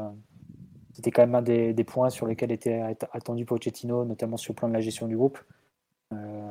c'était l'un des points avec la concurrence entre Ramos et Kimpembe. Bon, ça pour le coup, ça a été, ça a été réglé. C'est réglé en ce moment par, l'indisponibilité de Ramos. Et le dernier point, c'était au niveau des, offensifs, avec la question autour de Di Maria, pareil, c'est plus ou moins réglé par, les suspensions et blessures des, uns et des autres. Euh, donc le, seul point chaud qui reste au niveau du management, c'était le, poste de gardien. Et pour le moment, pas de, grosses tensions apparentes, euh, ni de, fractures dont on a vent euh, au sein du vestiaire. N'y a pas de, forcément de, raison d'arrêter la rotation qu'a mis en place Pochettino. Donc je pense que Donnarumma jouera mercredi et et ensuite, face à Bordeaux, probablement Navas. Et ensuite, en retour de trêve, ce sera Donnarumma, je pense. Ouais, on va voir la suite. Mais c'est vrai que non, il y a plusieurs personnes qui le disent sur live. Effectivement, les deux sont performants. Et c'est pour l'instant une bonne nouvelle. Alors, à voir dans la durée si ça va le. Si ça va durer et tout ou, pas, mais bon, pour l'instant. Peut... Ah, c'est sûr que c'est toujours sur un fil. Hein. C'est euh, le, le, gardien. Si tu alignes l'un des deux gardiens sur, euh, un match décisif de huitième, de quart, de demi-finale de Ligue des Champions et qui se rate, ben, on dira que ça, sera, ça aura été de la, faute de, l'alternance ou bien qu'il fallait faire jouer l'autre. Ça, c'est forcément le jugement qu'on aura a posteriori et un peu en revisionnant l'histoire. Euh, si, jamais une erreur d'un tes gardiens doit, doit, nous coûter une qualification pour Ligue des Champions, c'est un peu la, cruauté, on va dire, du confronter Pochettino. C'est-à-dire qu'on aura forcément le beau rôle euh, en, en, tant qu'observateur de, de, le critiquer si, euh, si l'un des deux gardiens passe au travers euh, le moment venu. Donc, euh. Ouais. Ouais, ouais, ouais. Bon, on verra la suite. Effectivement, on va pas non plus épiloguer là-dessus, mais c'est vrai que le, grand match de Donnarumma méritait quand même quelques minutes sur son cas. Euh, Mathieu, tu as un joueur dont tu veux parler plus en détail que, que ce bon Donnarumma sur le match de, vendredi? On peut passer aux offensifs si vous voulez. Ouais, ouais, bah oui, le milieu de terrain, on en a déjà un peu parlé, comme quoi ils étaient sous l'eau pendant tout le match, donc on va pas non plus s'éterniser. Hein la charnière aussi, on a dit qu'elle qu'elle avait fait un match de haut niveau. Donc euh, peut-être euh, le match de Neymar forcément. Allez, euh, j'étais sûr que tu allais parler de lui en plus. non, parce que c'est un, un, match. forcément, il y, a du, il y a de la matière c'est, sur, laquelle débattre et c'est déjà un point positif en, soi parce que il fait des matchs, je me souviens, face à Rennes notamment, face à un match récent, face à, face à Leipzig aussi bon, tu dis, enfin, ça manquait de vie en fait. C'est, Neymar qui proclame, et je pense qu'il doit l'avoir même tatoué que son, slogan de, vie, c'est un peu la, joie de vivre et, l'audace. Et tu avais même plus ça dans ces matchs, dans ces matchs récents, qui étaient des matchs sans vie et sans, sans éclat, traversés de façon euh, un peu anonyme, sans, sans, véritable prise de risque et sans impact euh, sur, euh, sur, sur l'équipe. Là, on l'a retrouvé beaucoup plus vivant et beaucoup plus présent sur le match, avec du déchet forcément. Euh, parfois trop, notamment en début de deuxième mi-temps, mais au moins présent dans le match et, vivant dans le match. Et ça, c'est quelque chose de, positif et à souligner. On se raccroche forcément à, n'importe quel signal positif hein, concernant Neymar, parce qu'on a envie de, le revoir proche de son, meilleur niveau. Euh, je pense que le début de match marquait quand même un, autre état d'esprit de, la part du joueur. Il cale deux petits points assez rapidement dans le match. Euh, tu, le vois, tu le vois aussi assez présent. Euh, après, c'est évident que c'est vraiment dans la dernière demi-heure quand il a Di Maria proche de, lui, euh, où il peut être à la réception de ses passes un peu diagonales et vers l'intérieur de, de, Di Maria qui, se remet sur son, qui rentre sur son pied gauche. C'est vraiment là qu'il rentre, rentre dans le, dans le jeu et qui commence à, à faire de la différence. Et, tu le sens de plus en plus sur la dernière demi-heure, monter en régime et, prendre en importance. Parfois sur des actions vraiment de, pure classe dont il a le secret. Hein. c'est notamment la, l'action qu'il donne, la balle de but qu'il donne à Icardi. 25 de, de vers à, ce moment-là et il est à 40 mètres du but, il remonte la, il remonte la balle sur un, en conduite et ensuite il donne une passe un peu, un peu externe comme ça vers l'appel vers l'appel extérieur d'Icardi. Donc euh, moi je l'ai senti monter en puissance et c'est vrai que le, le voir finir bien le match aussi encore une fois dans une situation où il faut remonter, c'est souvent le genre de situation où Neymar apparaît. C'est des bons signaux. Après, forcément, on a besoin que ce soit validé euh, par d'autres matchs, et notamment sur un match face à, face à Leipzig mercredi où il n'y aura pas Messi. Et donc, forcément, le, dépositaire principal du jeu, ça sera lui. Donc, c'est forcément des, demandes de confirmation qu'on a après un match comme, comme celui de vendredi. Mais c'est en tout cas un match où on l'a senti vivant. Et ça, c'est déjà un point positif par rapport aux sorties qui manquaient tellement de, peps, de jus et de, de, rébellion, de tout ce que tu veux, de, tout ce qui fait Neymar dans, dans certains matchs. Donc euh, c'est déjà, déjà un pas en avant. on en attend beaucoup d'autres encore. Ah oui, oui, c'est, que le, que le début. Et puis c'est pas forcément un hasard si c'est pendant ce match-là qu'il donne enfin une passe décisive, euh, qui redonne. De mémoire, il y en avait peut-être une auparavant, mais je, je m'en souviens même plus. C'est un match un peu. Si, euh, il, a, il a déjà donné des passes décisives cette saison, mais c'est vrai que tu l'as senti sur plus d'actions chaudes. Il a, il a une frappe aussi un peu avant la 70e quand on a un enchaînement comme ça d'action qui est, qui est contré. Il est aussi la réception d'une passe de, de, Di Maria où il rate un peu sa finition. C'est un arrêt du gardien donne le ballon de but à Icardi, il, est sur le but de Marquinhos en, lançant Di Maria, il est bah forcément il est sur le but de Di Maria, le but vainqueur, en faisant une très très belle remise bien touchée. Voilà, c'est, tu l'as senti vraiment plus proche des, actions, des actions décisives et plus proche d'avoir un impact offensif qui est dans la lignée de ce qui doit, de ce qui doit être le, de ce qui doit être le sien. Ouais, ouais, bah enfin, enfin un Neymar qui est à un niveau où il est capable de, faire mal à une défense, quoi. Parce que je sais pas si vous vous rappelez, l'an dernier, son PSG Lille, c'est c'est une, une aberration, quoi. ce qui, je me demande si c'est pas, bon, peut-être pas son pire match à Paris, mais euh, on devait pas en être loin. Et là, t'as as 20 minutes qui te laissent à penser qu'il y a quand même encore de des choses euh, très très positives à, espérer et à attendre même du, joueur, parce que euh, quand il se met à trouver des relais avec Di Maria, quand il se met à jouer avec Nuno Mendes, quand il trouve la, balle qui donne à Icardi comme ça extérieur à la 85e, il faut une, une, lucidité incroyable. Mais il en avait déjà donné une exceptionnelle à Hakimi, pareil, à la 95e à, Metz. Il y a, globalement, c'est un joueur qui finit bien les matchs, Neymar. Enfin, on l'a, on l'a quand même pas mal constaté. Euh, je parle physiquement notamment. Il, il court beaucoup, mais il s'économise. Euh, enfin, il se, comment dirais-je il se tue pas. Euh, il a plutôt un bon coffre sur la durée, on va dire. Et là, il finit bien. Après, il faudra vraiment qu'il y ait confirmation parce que on peut pas se contenter de, 20 minutes par-ci, 20 minutes par-là, euh, où il brille, où il porte l'équipe. Au bout d'un moment, euh, là, il n'y a pas de Messi puisqu'il est blessé puis qu'il a fait un match qu'il n'aurait même pas dû jouer. Et il va avoir des responsabilités, comme tu l'as dit, mais bon, c'est on va voilà c'est quand même comme dit sur live c'est quand même un bon signe je sais pas Omar ou Titi comment vous l'avez vécu cette fin de match enfin ce match de Neymar euh, bah, toi je me souviens Omar en début de podcast on a parlé tu disais ouais les 70 premières minutes sont sont franchement très très très pénibles mais la fin ça te ça te laisse quelle image Bah ouais, ouais, moi je couperais, je couperais son match en trois en fait. Alors la première partie, en, effet, elle est, elle est assez volontaire et il y a, deux actions assez spectaculaires. C'est Mathieu qui en parlait des, des petits ponts, mais ça manque encore de, de profondeur. C'est des actions encore où il y a beaucoup, beaucoup de latéralité. Après, il y a, quelques pertes de balles qui sont pour pas enfin assez évitable je dirais. Et il y a sa deuxième période qui pour le coup jusqu'à la 70e est vraiment très très très mauvaise. Parce que il est il est à l'envers parce qu'il fait pas de de différence individuelle. Il baisse pas la tête mais il réussit rien. Clairement et là il est moi j'étais très très très inquiet jusqu'à ce moment-là après quand Di Maria décide de venir jouer côté gauche aussi, pour ben, quelque part aussi le, soulager, le déresponsabiliser, bah, ça lui a permis d'avoir un relais technique, d'avoir plus de liberté, moins de moins de contrat à jouer et aussi plus de temps. Et ça lui a permis de faire ben, des, gestes décisifs. L'extérieur du, pied sur, sur Icardi, c'est assez spectaculaire, mais pour le coup, c'est une passe assez simple pour Neymar parce qu'elle est, elle est ouverte et qu'il n'y a pas de pression. j'ai plus de.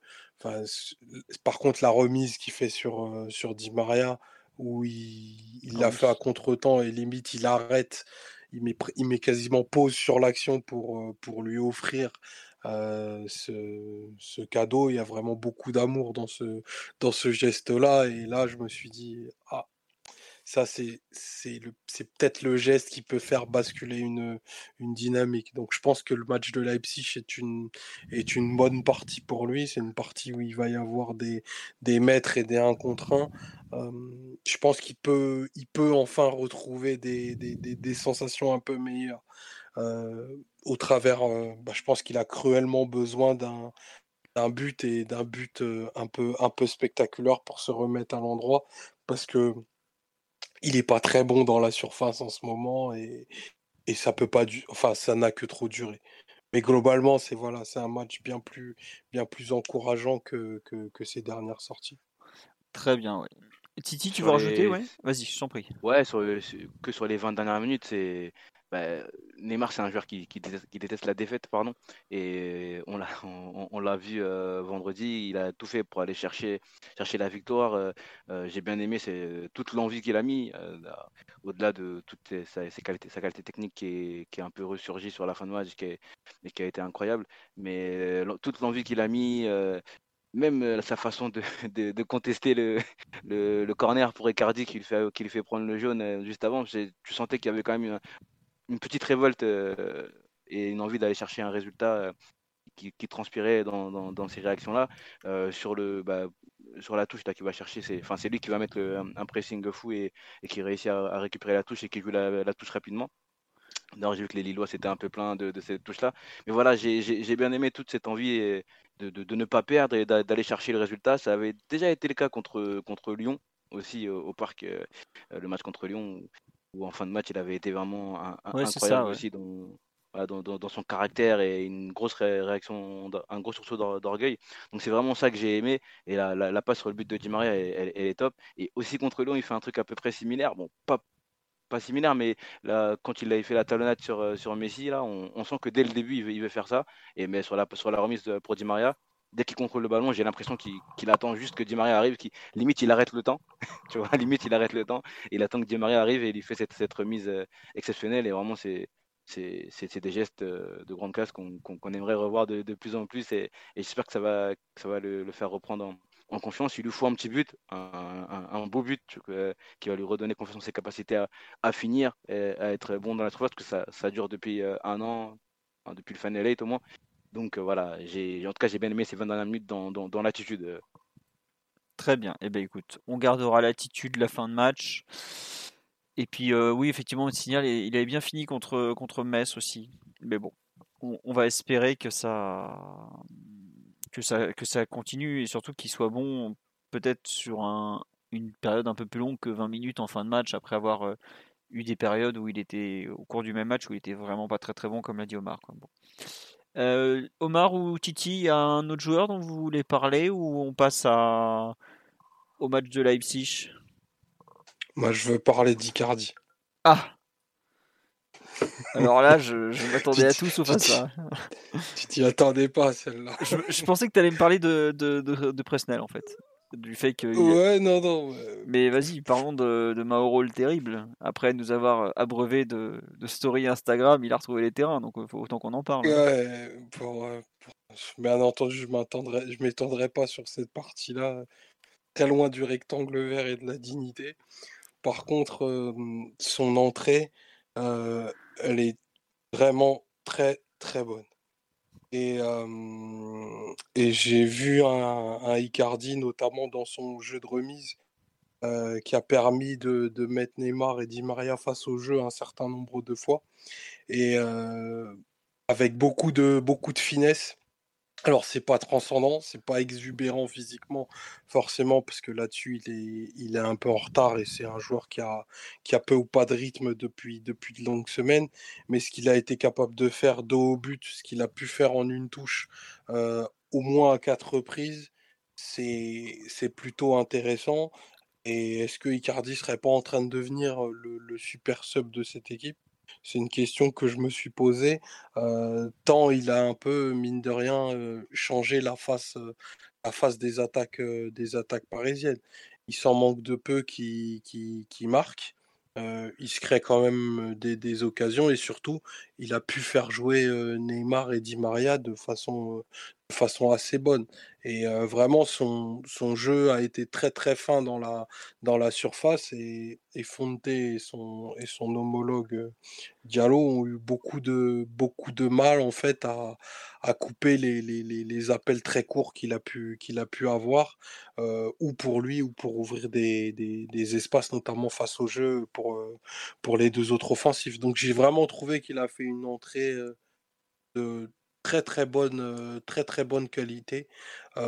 pas très spectaculaire certes, mais vraiment il y a, y eu vraiment beaucoup de finesse dans, dans le jeu et j'ai trouvé qu'il a été bien plus intéressant qu'un certain nombre de fois on l'a vu ces, ces, dernières semaines et même ces derniers mois. Donc je tenais à le dire. Très bien. Eh ben, donc, je m'attendais à tout sauf à toi en train de faire l'apologie d'Icardi après une mi-temps, mais pourquoi pas. au moins, bon, il a fait une meilleure entrée que d'habitude. J'avoue que je je l'ai pas trop vu sur les 20 premières minutes, même si effectivement je j'avais préféré ce match-là que, que, le précédent qui de mémoire était assez effroyable. Mais bon, au moins il s'est remis dans le football, c'est déjà pas mal. Je sais pas si Omar ou pas Omar pardon, si Mathieu ou Titi veulent compléter sur Di Maria ou sur Di Maria. Et donc j'ai du mal sur Icardi pardon. Bah, ça va l'un va avec l'autre en fait, c'est-à-dire que Icardi a souvent fait office de, relais, de, point d'appui en fait pour Di Maria qui rentrait à l'intérieur et qui, s'appuyait sur lui. Euh, soit ensuite pour alerter euh, Neymar de, l'autre côté, euh, soit pour prendre sa chance directement. C'est une situation, comme l'a dit Omar, qu'on a vu deux, trois, quatre fois sur, sur la dernière demi-heure. Donc, de ce point de vue, c'était assez positif. Et c'est vrai que après, on ne sait pas trop si c'est, enfin, c'est vraiment impulsé par Di Maria en fait. C'est-à-dire que la pertinence d'Icardi dans, la dernière demi-heure, c'est, elle est vraiment amenée par, par l'hyperactivité de Di Maria qui prend les choses en main et qui, décide de, de, faire basculer le match. C'était juste une petite remarque pour, pour Di Maria parce que je pense qu'on ne pouvait pas faire non plus les, performances individuelles sans parler de, de l'homme qui, a renversé la rencontre parce que direct euh, Icardi a été plus un instrument de, de Di Maria servi de, de, la remontée de, la remontée parisienne que, que voilà qu'une initiative de sa part pour, euh, pour apporter à l'équipe c'est plus un, ça a été plus un outil dans, dans la, la performance de Di Maria j'ai eu l'impression Icardi Très bien. Écoute, euh, je sais pas si Titi faut ajouter quelque chose ou allez, on en est à 1h27 sur euh, l'île PSG. Titi, tu auras le mot de la fin sur les performances individuelles. C'est bon Non, rien à dire sur. Non, non, rien à dire. Mathieu nous a confirmé que l'amour a triomphé dans le dossier Wanda Maoro, donc on a fait le tour, c'est bon, on peut avancer. Euh, est-ce que on dit que Icardi a été meilleur que Messi? Oh bah Sur le match de, de vendredi soir, oui. Oui, enfin, vu le match de Messi. J'espère euh qu'il a joué blessé parce que. il voudra mieux mettre la, la, première mi-temps qu'il a faite sur, sur le dos d'une diminution sur le plan physique. Ouais, non, bah après, euh, oui, dans sa mi-temps, enfin, on, peut en parler quelques minutes, oui, parce que c'est vrai qu'il a joué, il a tout raté, quoi. On va pas y aller par quatre chemins, il a tout, tout, tout raté, quoi. Même euh, des. Chaque fois, c'était ballon de transition hein, pour, pour l'adversaire. Ouais, il y a même la reprise de volée là sur le, le, centre de Di Maria pour un joueur de sa trempe. Normalement, ça doit faire but quoi. Et il la, il la rate euh, complètement. Euh, enfin, il, c'était pas Lionel Messi quoi. Ou alors, euh, il y a eu un, il est vraiment vraiment pas bien dans d'autres domaines, mentalement, physiquement, je sais pas. Mais en tout cas, non, c'était. Je, je pense que ça doit être dans les 10 plus mauvais matchs en carrière de Lionel Messi, honnêtement je ne les ai pas tous vus, loin de là, mais euh, là, il a vraiment tout raté. Quoi. Après, on peut se questionner sur le, choix de le faire jouer aussi. Oui. Parce qu'on on avait l'impression que, enfin, on a l'impression que c'était quelque chose qu'il avait d'avant le match. En tout cas, Maria l'a confirmé. Je crois que même Poche l'a confirmé lui-même avant, en, après le match. Donc, euh, peut-être un risque pris pour pas grand-chose au final. Ouais. Après, j'espère qu'il a rien de grave, hein, mais voilà. Bah, il a rien de grave, mais en tout cas, là, ça annonce qu'il ne sera pas à Leipzig déjà. Quoi. ils ont beau nous faire un pseudo suspense, je pense que l'info de Saber Desfarges est très juste, il sera pas là. Quoi. Il s'est déjà pas entraîné aujourd'hui. On va pas l'emmener à Leipzig pour faire un demi-bout de match. enfin, bref. C'est plus emmerdant si tu si le fais pas jouer non plus face à Bordeaux et que pour, pour une bêtise, tu, tu l'auras perdu pour trois matchs, pour deux matchs et demi. Et et tu l'as réservé pour la sélection argentine. C'est le premier à dire, euh, après avoir dit dans une interview aujourd'hui dans Sport, je crois, où il dit que c'est compliqué euh, ses débuts parce que euh, il joue à peine deux matchs, il doit repartir en sélection, il, est, fin, il a du mal un peu à, avoir de la continuité. Et là, on va peut-être le perdre pour, pour, plus longtemps alors qu'on a peut-être pu le, l'épargner, enfin en tout cas s'épargner tout ça. Donc c'est c'est vrai que c'est assez compliqué ces premiers, premiers mois entre en Ligue 1. C'est un peu compliqué. Il n'arrive pas à avoir de la continuité, à enchaîner les matchs, etc. Et là, le faire jouer alors qu'on a l'impression qu'il n'était pas, qu'il pas à 100%, en tout cas, il était sans doute pas. C'est un peu bizarre quand même comme choix. Ouais. Non, après, c'est vrai qu'on dit, oui, il est plus proche de, il est proche de la fin. Oui, bah, il a 34 ans et ça fait 20 ans qu'il est au plus haut niveau, ou presque, enfin 17 ans. Euh, évidemment, oui, il est plus proche de, la fin que du début, oui, mais bon, euh, il a signé un contrat de deux ans, Pépère, donc on, l'a encore pour, euh, pour 20, 20 mois à, Paris et on espère que ça va petit à petit va s'intégrer. Après, c'est vrai que contrairement aux autres joueurs, lui, il a jamais connu autre chose que le Barça, où il arrivait, il avait ses repères, il a jamais connu autre chose que, que Barcelone et tout. Euh, bon. Non, mais c'est vrai que c'est des contretemps qui, qui, sont quand même embêtants parce que on est un peu dans une course contre la montre pour construire une équipe. L'un des points essentiels et, majeurs de la construction de l'équipe, c'est comment tu intègres Lionel Messi. C'est pas un joueur que tu rajoutes comme ça, comme euh, la cerise sur le gâteau à la fin. C'est un joueur que, sur qui tout l'ensemble doit tourner, autour duquel tout l'ensemble doit, doit, doit tourner. Et on, pour le moment, déjà, on n'a pas trouvé de bonne solution quand il était là, ni à 3 ni à offensif, euh, ni dans l'axe, ni. Euh, alors en plus, quand, tu te rajoutes des matchs qui, qui, ratent pour des, pour des petites blessures, tu te rajoutes les, trêves internationales, donc c'est-à-dire qu'il ne pourra pas jouer le match post-trêve non plus. bon, c'est c'est des contretemps et ça, ça rate sur la, la construction de l'équipe. Après, bon, c'est sur le moment, peut-être que Pochettino, il peut, il peut être un peu, un peu soulagé parce qu'il n'aura pas de choix à faire pour mercredi et, et pourra remettre Di Maria sans, sans, sans, scrupule, du moins sans, sans grand souci, euh, après la, très bon, le très bon match qu'il a pu faire hein, ce week-end. Euh, alors que bon, si Messi avait été là, peut-être c'est lui qui en aurait fait les frais et, à ce moment-là, ça aurait été compliqué à, lui faire avaler la pilule. Mais euh, en dehors de ça, c'est vrai que ça retarde toujours plus le, processus d'intégration du joueur. Et ça, c'est toujours très embêtant hein, d'avoir des joueurs comme ça, mi-temps, qui sont là un coup, qui sont plus là deux fois. Enfin, c'est... Oui, Verratti, Neymar, c'est des, des, joueurs qui sont capitaux, hein, qui ne peuvent pas être des, des, jokers ou des joueurs que, tu prends comme, euh, comme des bonus. Hein. C'est des joueurs qui, qui euh, influent énormément sur, sur le jeu d'une équipe. Et euh, les avoir un coup, les avoir, ne pas les avoir les deux matchs suivants, puis les avoir ensuite en reprise de match, puis les avoir bien deux matchs, puis enfin c'est pas, tenable et ça peut pas, ça peut pas, c'est pas le bon moyen pour, pour construire une équipe. Donc forcément tous ces contents, c'est, c'est pas accueilli positivement quand tu vois le processus d'intégration dans ouais. et de développement de l'équipe. Ouais, ton Takonek est en train de, mourir un petit feu, Mathieu. On a dit, il n'a pas de problème d'adaptation, il n'y a, que, il a juste aucun cadre tactique. Bien, bien sûr tout Lionel Messi qu'il a, il y a des problèmes d'adaptation. Les joueurs de Ligue 1, il ne les connaît pas, par exemple. Il ne sait pas comment, il ne se rend pas forcément compte que euh, un tel de, de, Lille, il va lui mettre une pression physique de taré dès qu'il va toucher la balle. Euh, il le dit lui-même que la Liga et la Ligue 1 c'est très, très différent. Il le dit lui-même. Il le dit lui-même qu'il doit s'adapter. Ne me, parlez pas qu'il n'y a pas d'intégration. Bien sûr qu'il y a de l'adaptation. Et puis même, euh, il l'a dit aussi, ses enfants qui, qui, qui changent de vie, euh, la vie intramuros à Paris, il a découvert la circulation, tout ça. Enfin, c'est, je sais le climat, il a dit aussi. Ouais, le climat, voilà. C'est un type qui a vécu dans sa vie qu'à Rosario et à Barcelone. Il arrive à Paris, forcément qu'il y a un choc terrible il a eu que deux maisons, enfin que deux équipes. Ça a été la, sélection argentine où c'est Dieu sur terre, un peu moins quand il y avait Diego, encore plus aujourd'hui, et le Barça où il a pu faire tout ce qu'il voulait parce que c'est le plus grand joueur de l'histoire du club. Là, il arrive, il faut qu'il trouve sa place par rapport à Mbappé que le PSG tente absolument de prolonger, par rapport à Neymar qui est là depuis 4 ou 5 ans déjà, oui 4 ans, euh, et qui a plus ou moins fait, son trou, fait sa petite place, tout ça. Et oui, non, et tout Lionel Messi qu'il est, il faut qu'il trouve sa place, tout simplement. il y a, d'autres grands joueurs qui ont eu besoin de temps pour, pour s'adapter dans, des, dans des clubs en, quittant comment dire, leur club avec lequel ils étaient pendant longtemps. Alors j'ai deux, trois exemples en tête, ça s'est rarement bien fini.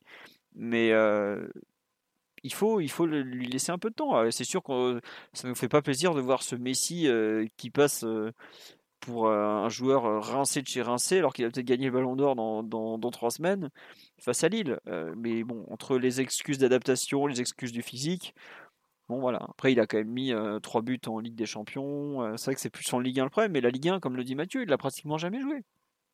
Il a, là, je crois que c'est, il a fait maintenant, il a dû faire l'équivalent de, avant la rencontre, il avait fait, je crois, l'équivalent de 4 matchs plus 20 minutes. Donc là, il a joué une mi-temps. Donc en 3 mois de compétition, il a même pas joué 5 matchs complets de Ligue 1, Lionel Messi. Bon bah voilà, faut pas s'étonner qu'il soit un peu comme ça en, dedans. Euh, voilà, il en est à 325 minutes en Ligue 1. Il a pratiquement plus joué en Ligue des Champions qu'en Ligue 1. Bon bah voilà, faut pas c'est malheureusement une, euh, suite un peu, logique et je suis pas certain que ce soit qu'une histoire de coach. il n'a pas le physique de Zlatan pour s'adapter sans problème comme ça à la Ligue 1. Quoi. Voilà. Ce sera la conclusion sur ce PSG Lille du 29 octobre 2021 qui aura donc marqué la victoire du PSG. On va passer à la suite, à savoir la Ligue des Champions. Et la rencontre à Leipzig. Alors, euh, j'ai pas mis de, thème particulier. Enfin, je me suis pas cassé la tête, hein, on va pas mentir. Hein. Qui veut commencer sur l'éventuelle composition parisienne pour cette rencontre euh, Titi, Mathieu, Omar. Euh, Titi, à ton avis, tiens, pour commencer, dans les buts, à qui aura-t-on droit côté parisien? Eh ben, Je dirais Didio parce que j'ai l'impression que que euh, Poche aime bien faire enchaîner euh, des, séries de matchs au, gardien. Euh, enfin, c'est une impression, j'ai peut-être n'importe quoi, mais j'ai l'impression qu'il aime bien faire enchaîner, enchaîner, des séries de matchs au gardien et il a eu un contre Lille, donc je, le verrais bien enchaîner contre Leipzig mercredi. Ouais, L'aller, c'est Nabas qui avait joué d'ailleurs. C'était Ouais, euh, après ton Alors qu'il était un peu blessé, non euh, Si je dis pas de bêtises avant. Ouais, ouais, bah oui, c'était le fameux match où il était revenu euh, en courant avec sa hanche soi-disant touchée en... en vrac en sélection, là, où j'avais dit attendez, attendez, attendez, vous connaissez pas les blessures de Kaylor Navas, il y en a des plus ou moins sérieuses. Hein. Bref, en défense, défense à 3, défense à 4, à ton avis Je pense qu'il repart sur la défense à 4. Ah, toi, tu... Personnellement, je pense. Ouais, je sais pas, j'ai l'impression qu'il avait, qu'il disait qu'il fallait encore qu'il euh, travaillait sur la défense à 3, etc. etc. J'avais pas l'impression qu'il parlait de, de, l'installer dans les, dans les jours à venir. Donc euh, c'est pour ça que je pense qu'il part sur une défense à 4 encore. D'accord. Mathieu, Omar, vous partagez cette analyse? Bon. oui, Omar, Moi, j'ai la même sensation que, que l'ami Titi. Je pense qu'on partira en base à 4 une fois de plus. D'accord. j'avoue que j'hésitais fortement parce que c'est quand même. en fait, c'est la première fois qu'on retrouve un adversaire cette saison, puisqu'on les a. les autres équipes de Ligue 1, quoique Lille, on les retrouvait, mais on n'avait pas essayé de jouer à 3 quand on les avait joués. Là, on avait fait 20 bonnes minutes quand même contre Leipzig à 3 derrière, même si je, pense qu'il y avait aussi une part liée au scénario. Est-ce que c'est pas le, le, moment où justement il va repartir sur sur la défense à 3, essayer au moins? Euh, alors, je ne sais pas trop quel joueur il pourrait le faire, outre Kimpembe et Marquinhos, hein, qui évidemment seront titulaires. Est-ce qu'il va tenter plutôt avec Kerrer Est-ce qu'il va plutôt tenter avec euh, Danilo euh? Pour moi, je, le verrais peut-être plus tenter avec Danilo, histoire de passer en base à 4 s'il en ressent le besoin plus facilement en cours de match. Avec Danilo, tu peux changer de système sans avoir à changer d'homme, et donc à te griller un changement. c'est... Ouais, c'est ça, voilà. Hmm. Et par contre, Mathieu, pour toi, tu quoi, il commence à 3 derrière ou il commence plutôt à 4 c'est compliqué parce que l'alternative, si tu restes à 4, du coup, ton milieu, ce serait Danilo, et Herrera. Et honnêtement, euh, enfin, on sait comment ça va se terminer. Enfin, il n'y a pas besoin de faire un dessin. L'an dernier, quand on, les avait, quand on les avait joués à Leipzig, euh, on avait joué avec, avec un milieu Marquinhos, et Herrera. Et Danilo avait joué en, défense centrale. Euh, je dis ça pour les, pour les nostalgiques. Euh, c'est bon, ça s'était très mal passé. Hein. C'était un très très mauvais match de, de l'équipe dans son ensemble. Danilo avait fait un mauvais match en défense. Le milieu n'avait pas du tout fonctionné. Donc, ça avait tenu 20 euh, minutes. 20 minutes. On avait fait 20 bonnes minutes. Et puis après, ça a été une bérésina. Quoi. Ouais, il y avait eu un, il y a un cadeau d'entrée de match, il me semble, et le reste, ça avait été, ça a été compliqué. Là, en plus, comme il n'y a pas Upamecano pour nous donner un but euh, en face, ça va être. Il faudra compter sur autre chose. Mais je sais pas, c'est un milieu Danilo Gay comme ça, ça me semble très, très inopérant. Et en même temps, reculer Danilo de 20 mètres et mettre quand même ton, ton milieu, euh, en place, est-ce que ça change fondamentalement les choses Il faudra, faudra avoir peut-être dans le rôle des latéraux à ce moment-là. Euh, et aussi dans la possibilité de, que tu auras de, de, pouvoir libérer Marquinhos euh, à la relance et Kipembe pour, pour trouver des bonnes passes vers l'avant. Mais je sais pas, en, en, tout cas, on a, on a un problème à ce niveau et vraiment dans le cœur du jeu parce que on n'a pas, sans Verratti, sans Paredes, on, manque vraiment de, qualité pour trouver les offensifs. Et malgré tout, il va bien falloir trouver des, moyens de compenser. Donc, euh, avoir les, les, solutions qui, seront, testées et mises en place par, par Pochettino demain. Mais là, comme ça, je ne vois pas de, de solution euh, qui s'impose vraiment l'une à l'autre. Mais... D'accord. Ouais, ouais, non, mais pour toi, ouais, c'est vraiment la question du milieu plus que celle de la défense au final. Non, mais après, il peut y avoir aussi de, de ce qu'ils ont vu par rapport à l'adversaire. Et, et, là aussi, ça peut, ça peut rentrer en, en ligne de compte parce qu'en plus, Leipzig joue à 5. Ouais, il faut euh, il joue à... au 3-4-3 qu'ils avaient l'an dernier avec Nagelsmann, en gros. Quoi. Il joue avec un duo d'attaque, avec Nkunku et euh, soit Poulsen, soit André Silva. Là, ça sera Forsberg, euh... visiblement. Ah ouais Ok. Ouais, en tout cas. Euh... Ah non, non, pardon, excuse-moi. Je crois que c'est Poulsen hein, qui a joué, il me semble, ce, oui. ce week-end. Non, mais en fait, j'étais parti voir les compos possibles sur Kicker et il mettait Nkunku et Forsberg en soutien de Poulsen. Mais c'est Poulsen qui a joué ah, parce qu'il marque à la demi-heure de jeu, donc c'est forcément mmh. qu'il a, qu a, joué. Euh... Ouais, non, c'était. Je sais, j'ai vu que c'était Poulsen qui avait préféré André Silva ce week-end. Mais euh, vu le match à l'aller, mais... euh, t'as raison. Vu ouais. le match à l'aller, c'est probablement André Silva qui sera titulaire. Donc voilà, il faudra voir, euh, faudra voir les, adaptations aussi en fonction de l'adversaire. Ça peut être intéressant de, se mettre un peu en miroir par rapport à eux, c'est-à-dire de, de, faire le même schéma et ensuite de compter vraiment dans les, dans les duels individuels. C'est-à-dire que, comme grosso modo, les, deux schémas se feront face, bah, ça sera un peu la qualité individuelle de, chacune des deux équipes qui, et de chacun des, des, joueurs dans leur duel respectif qui, peut faire la différence. Donc ça peut être l'un des raisonnements du, du, staff à ce moment-là. Mais bon, là, comme ça, je sais pas, ça, ça dépendra vraiment de l'analyse qu'ils ont faite euh, eux. Ouais. Et au milieu du terrain, bon, on est tous d'accord que les latéraux seront. Enfin, je pense qu'on est tous d'accord que les latéraux seront Mendes et Hakimi. On va pas se priver de Hakimi, il est suspendu en Ligue 1, ça suffit. On va éviter de s'en priver en Ligue des Champions. Et à gauche, Mendes plutôt que, que Diallo, malgré tout, non? Même si oui. Mendes avait été en grande difficulté à oui, l'aller. Mendes. D'accord, Mendes, effectivement. Bon, on est tous d'accord que c'est le titulaire maintenant. Au, au, milieu du terrain, euh, en fait, est-ce que c'est pas par élimination qu'on va jouer? Savoir qu'on va. Je pense qu'on est tous d'accord sur le fait qu'on jouera devant avec le trio Di Maria, Mbappé, Neymar, non? Ouais. Ouais, ouais, enfin, je sais pas. Bah, à part si, si vous, à part si vous imaginez un quatrième offensif type Draxler ou Icardi, mais. Je sais pas, Omar va peut-être nous dire que c'est l'heure de Mauro euh, éloigné dans l'Allemagne la, dans de l'Est. Non, non, c'est l'heure de Danilo, donc euh, on va mettre les trois offensifs. Ah, tu peux peut-être jouer à 4 si tu veux vraiment contrer et tout. Tu peux, tu peux y aller avec Draxler, par exemple, euh, à gauche, Di Maria à droite et devant Neymar Mbappé, un peu façon euh, l'équipe qu'on avait alignée face au Bayern l'an dernier. Tu peux, tu peux imaginer ça. Si tu veux vraiment contourner le problème du milieu de terrain et quand même garder une base à 4. donc ça peut, être, ça peut être une option, mais je pense qu'on se dirige tout droit malgré tout vers, vers Danilo Gaillera et en fonction de, de la position de Danilo, soit, soit à 3 derrière, soit à 4. Pas de, pas de Vainaldoum en vue euh, côté. Euh... Le problème, c'est que Vainaldoum, il c'est vrai qu'il y a un problème au niveau, au niveau tactique avec Vainaldoum, mais je pense qu'il y a des séquences en début de deuxième où, quand Di Maria était censé être piston droit et qu'il se remettait dans l'axe, où, où le pauvre Vainaldoum qui devait compenser, qui se retrouvait complètement ailier droit et, et c'est des situations complètement ubuesques et tu te dis qu'il a vraiment pas trouvé sa place dans l'équipe mais aussi individuellement, il doit faire beaucoup plus. Et sur un match comme vendredi, tu, tu le vois peut-être une fois, c'est sur l'occasion de, de, Di Maria en, en, début de match, vers la 30e. Euh, non, mais peut-être un peu après. C'est euh, c'est l'action où il, Di Maria croise un peu trop sa frappe, il ouvre, il ouvre trop son pied, et c'est Vainaldum qui le, qui le met en bonne position à la surface. Mais le reste du match, tu le vois, tu le vois trop peu, et individuellement, il doit faire beaucoup plus, en débandamment des, des soucis euh, de tactique et d'intégration tactique qui se posent autour du joueur. Oui, et puis globalement, il, enfin, il, il est pas là, quoi. A pas besoin. Enfin, je, disais plus ça comme un troll, malheureusement pour notre Vaidaldum, que qu'autre chose. Il est pas du tout.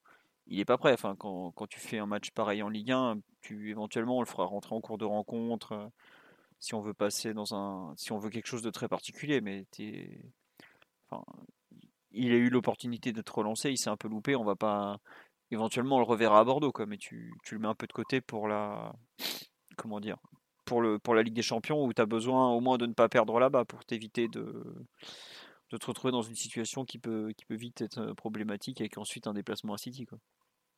Et Titi euh, ou Omar au, au, milieu du terrain, vous arrivez à quelle conclusion côté PSG Comme Mathieu, le, par élimination, Gay, Danilo Herrera ou autre chose? Non, par élimination, par élimination, je vois ça aussi. Danilo Gay Herrera, hein. il n'y a, y a pas grand monde en ce moment.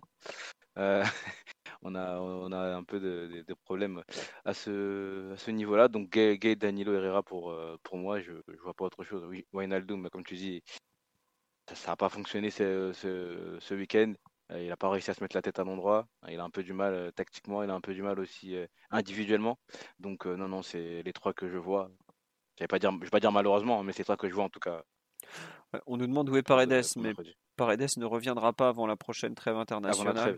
donc encore trois semaines. Ouais, en gros, on l'attend dans 15 jours, 3 semaines, quoi, minimum. Là, il, il est en train de. il s'est blessé au quadriceps gauche avec la sélection. Donc ça fait un peu comme euh, Verratti la, trêve précédente où, il se blesse en sélection et puis tu le revois que pour la trêve quoi, ou à peine quoi. Voilà. Euh, Simon de Semichu, ben Simon de Semichu, ils sont même pas dans le groupe pro en ce moment, donc vous n'êtes pas prêt de les voir en, équipe première en hein. tant que tant qu'ils sont pas en équipe première euh, avec le groupe pro déjà à l'entraînement, il n'y a pas besoin, enfin il y a même c'est pas qu'il n'y a pas besoin d'y penser, mais c'est pas envisageable quoi. Avant eux, il y aura euh, Dina Ebimbe qui. C'est ça, il dire ça. Voilà. Il, y aura, qui, il y aura Garbi qui, lui, pour le coup, s'entraîne encore avec les pros. Il y a Bitou Mazala qui est là aussi, mais bon, c'est pas un militaire, mais voilà, il y a lui qui est dans le groupe aussi. bah là, visiblement, il va jouer, enfin, normalement, il devrait jouer la Youth League, euh, Nathan. Ok. Donc, euh, puisqu'ils n'ont pas d'arrière, enfin, s'ils ont un arrière droit, mais ils n'ont pas d'arrière gauche, alors peut-être qu'ils vont. Enfin, bref, ça, c'est la Youth League, c'est encore une autre affaire, mais ouais, non, il n'y a pas de. N'y a pas de Simon de Sémichu à cet instant pour la Ligue des Champions. Voilà. Et ouais, le, milieu de terrain, ça fait un peu peur de se retrouver face à Leipzig avec les mêmes qui avaient coulé l'an dernier.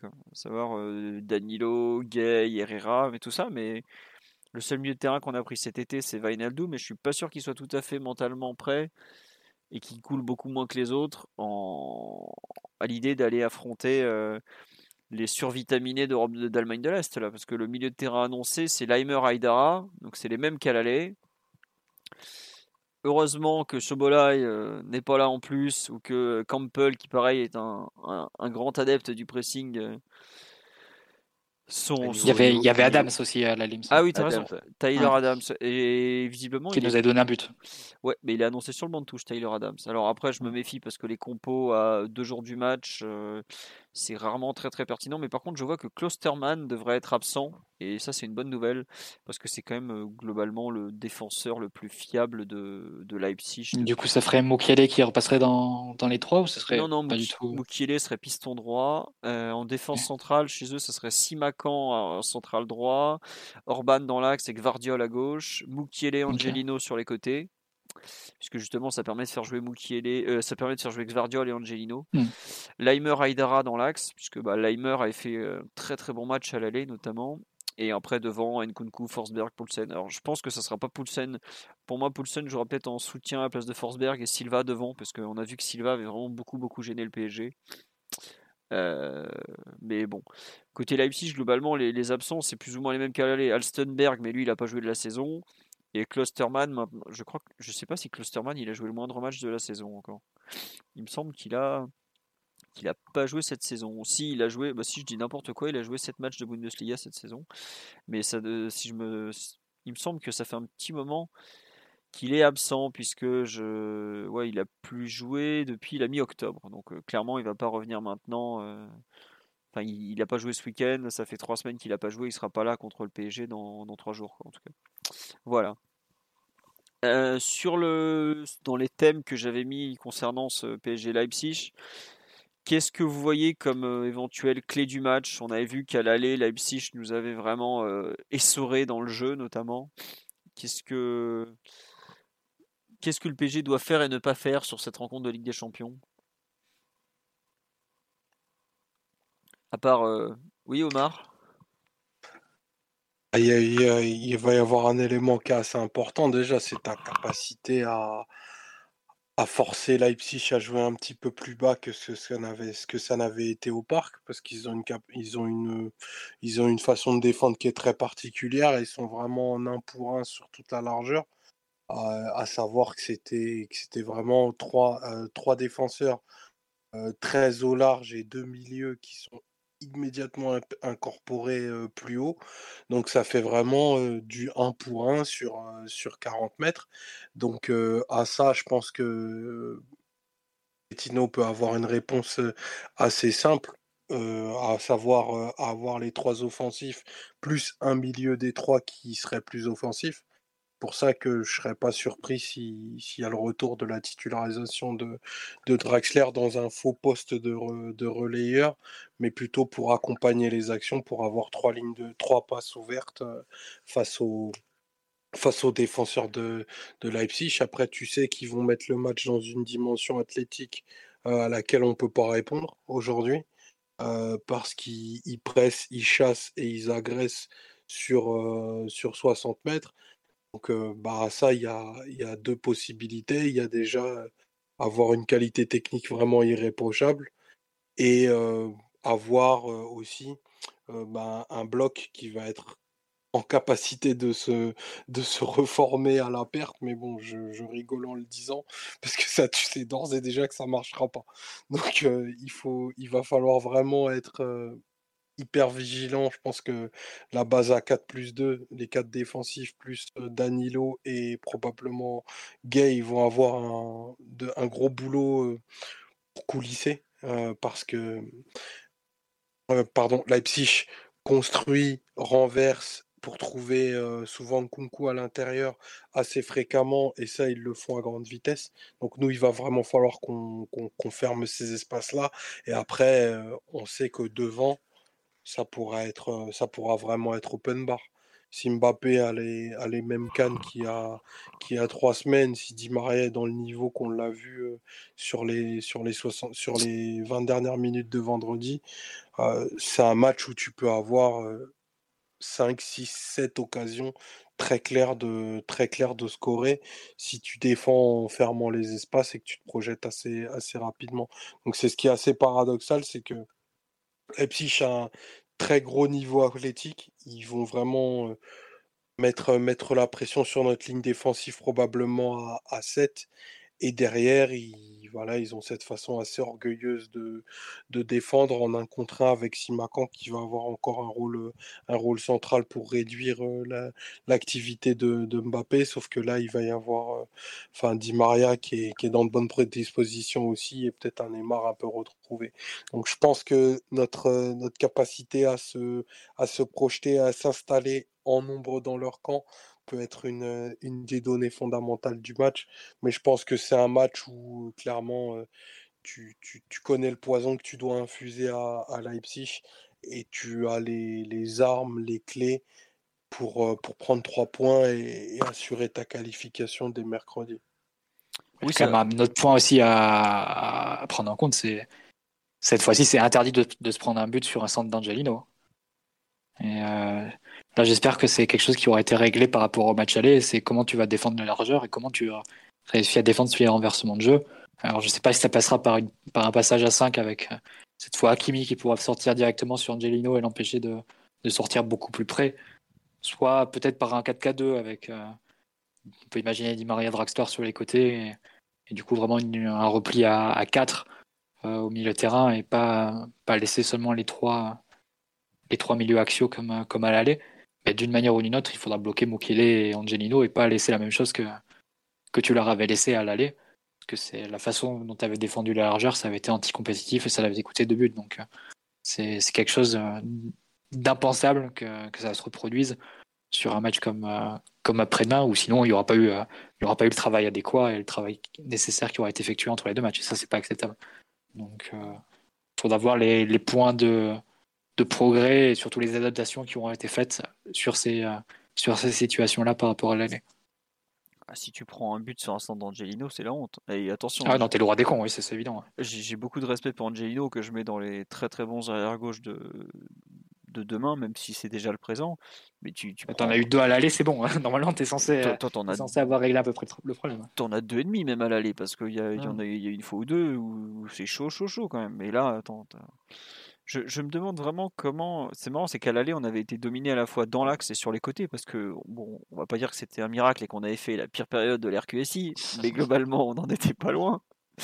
La pire période de l'RQSI revient souvent en ce moment, faut, faut le dire quand même. On fait pas des très bons matchs. Ça fait, ça fait un an. Hein, ça fait... Ah, ça, depuis un an, là, on les enchaîne. Hein. Mais bref, non, il y avait eu beaucoup, beaucoup de, de, de difficultés dans l'axe et sur les côtés. Là, qu'on soit dominé dans l'axe, à vrai dire, quand on va aligner Gay Herrera contre des mecs qui courent euh, trois fois plus qu'eux, qui pressent comme des tarés et tout ça, je, crains un peu le pire, je ne le nie pas. Mais sur les côtés, normalement, avec Mendes et Hakimi, que tu es censé avoir recadré pour leur permettre justement de ne pas être dans le, bouillon qu'ils ont pris au match aller, tu peux pas, peux pas reprendre la même sauce, quoi. C'est pas possible normalement. Enfin, ou alors t'es, t'es nul, quoi. Enfin, tu sais pas préparer tes matchs au bout d'un moment. Euh, alors, comment on va faire? Est-ce que, est-ce qu'on sortira, euh, est-ce qu'on sortira du chapeau, par exemple, un Draxler, comme tu l'as dit, Omar, qui avait, qui avait joué le match aller de mémoire, il, il, il jouait à la place de Neymar à l'aller, ouais. On avait joué Messi, Messi et Mbappé Draxler. Voilà. Est-ce qu'on me dit c'est suicidaire de repartir à 4 derrière? Mais non, pas forcément. Si on veut juste avoir des. des... Vu qu'on jouera pas à 3 joueurs axiaux, on peut, on peut jouer dans un 4... une sorte de 4-4-2 par exemple, ou, ou 4-2-3-1 avec Neymar dans l'axe et Draxler à gauche pour refermer le couloir, euh, et Di Maria qu'on fait défendre beaucoup plus sur l'aile opposée. C'est pas forcément. Euh, il y a plein de solutions pour défendre les couloirs avec du, du, monde, pour défendre la largeur, pour défendre les centres, tout ça. C'est pas forcément la défense à 5 qui est la solution à tout. Il faudra voir ce qu'ils ont prévu côté PSG, il faudra voir l'état des, uns et des autres. Et c'est vrai que peut-être que le, jeu de tête de Danilo sera, sera utilisé en défense dès le début du match. Quoi. C'est... Je sais pas à quel point. il faudra voir les conférences de presse parce qu'on est à l'avant-veille déjà, donc c'est tôt faudra voir comment Pochettino, bon, bref, j'allais dire, faudra voir comment il en parle, mais on sait comment il va en parler à, moins d'un miracle. Et donc la façon dont il, euh, comment dire, dont il, euh, il, va lire la rencontre, dont il va prévoir ça. Mais tu vois, Mathieu, tu parles de, des centres d'Angelino, de ça, mais même en général, on peut pas être surpris par l'agressivité de Leipzig. On peut pas. Parce que tu l'as vu, tu l'as subi à l'aller, tu l'as vraiment beaucoup, beaucoup subi. Normalement, je regrette, tu as dû travailler, sachant que tu n'as pas de Paredes, que tu n'as pas de Verratti, donc tu es obligé de t'appuyer sur des mécanismes collectifs pour relancer. J'espère qu'il y a au moins euh, allez, deux ou trois circuits de relance ou de passe, ou de même, quitte à ce que ce soit un jeu mi-long avec Donnarumma qui tente de trouver un, joueur qui a été travaillé. Sinon, c'est pas normal. Et enfin, là, on a vu une aberration, enfin, on a vu un massacre euh, vendredi soir en première mi-temps. L'entraîneur l'a reconnu. Il peut pas sortir la même bouillie 4 jours, 5 jours plus tard quand même. C'est pas possible au bout d'un moment. Euh, en plus, on est chez eux, c'est un peu leur dernière chance pour se qualifier, donc on sait qu'on va prendre une sauce monumentale sur les 20 premières minutes. C'est pas normal si on est entre guillemets sous l'eau qu'on n'a aucun moyen de s'en sortir. Alors après, c'est la Ligue des Champions, c'est des bons, c'est des, des, bons joueurs en face. C'est pas encore une bonne équipe cette année, Leipzig, mais tu peux pas être sous l'eau pendant 20, 30, 40 minutes comme on l'a été la dernière fois. La dernière fois, on fait quoi? On fait 60 minutes sous l'eau à peu près? Je me souviens plus l'aller exactement. On commence à couler autour de la dixième après l'ouverture du score de mémoire, non? C'est ça, Mathieu, Omar, Titi? Je me souviens plus. Ouais, ça doit être peu, à peu près ça, mais même là, il n'y a pas vraiment de, de remontée. Hein. c'est juste une marque de but complètement par hasard sur, des, sur des erreurs et, et des, ouais, des, ouais, vraiment des erreurs et une contre-attaque à toute fin. Euh, et ensuite, euh, tu tiens, tu tiens le résultat en, défendant devant ta surface. Mais il n'y avait pas eu de, il y pas eu de révolte euh, comme, comme on a pu le voir ce week-end. C'est vraiment, tu, tu, gagnes le match, tu sais vraiment pas comment la, dernière fois. Ah si, tu, au talent individuel, tu le gagnes. Oui. Navas fait un certain nombre d'arrêts dans, dans, ce match en plus. Hein. Dès la deuxième minute, oui, une action très claire, très claire de Leipzig dans les, dans les 5-50.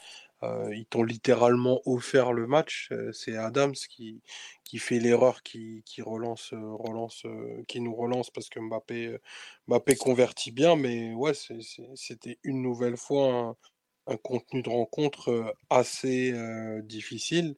Et je pense que Jesse March et ses hommes peuvent vraiment être, être verts d'être partis du parc avec, avec zéro point, tant, tant leur prestation aurait pu leur laisser espérer autre chose. Oui, bah, ils étaient dégoûtés après la rencontre. Hein. Ils ont eu du mal, hein. ils ont parlé de l'arbitrage, de tout ça, mais ils étaient dégoûtés littéralement. Hein. Après, c'est un peu de leur faute. C'est l'erreur d'Adam, c'est le penalty un peu ingénu qui, provoque euh, après pour... sur, euh, sur la percée d'Mbappé, sur un long ballon complètement au hasard, pareil, de, Draxler, qui c'est un peu comme un renvoi au rugby qu'il fait. C'est euh, vraiment le PSG qui gagne le match, tu sais, tu sais vraiment pas comment eux, ils l'avaient déjà mauvaise de l'année d'avant à cause du penalty sur Di Maria qui était un peu gentil. Donc euh, ils disaient oh, gna, gna, à chaque fois qu'on vient là-bas, on se fait on perd, on sait même pas comment. C'est vrai que l'année d'avant, ça n'avait pas été glorieux au parc. on va espérer un meilleur résultat qu'une défaite de 1 à Leipzig. Attention à Nkunku qui, bon, il a un peu réduit le, rythme dernièrement, mais vu comme il marchait sur l'eau, bon, c'est un peu normal. Sur leur bande touche aussi, il y aura Dani Olmo qui sera là. C'est quand même un joueur important chez eux et qui est un joueur. Il n'est pas en mesure de commencer?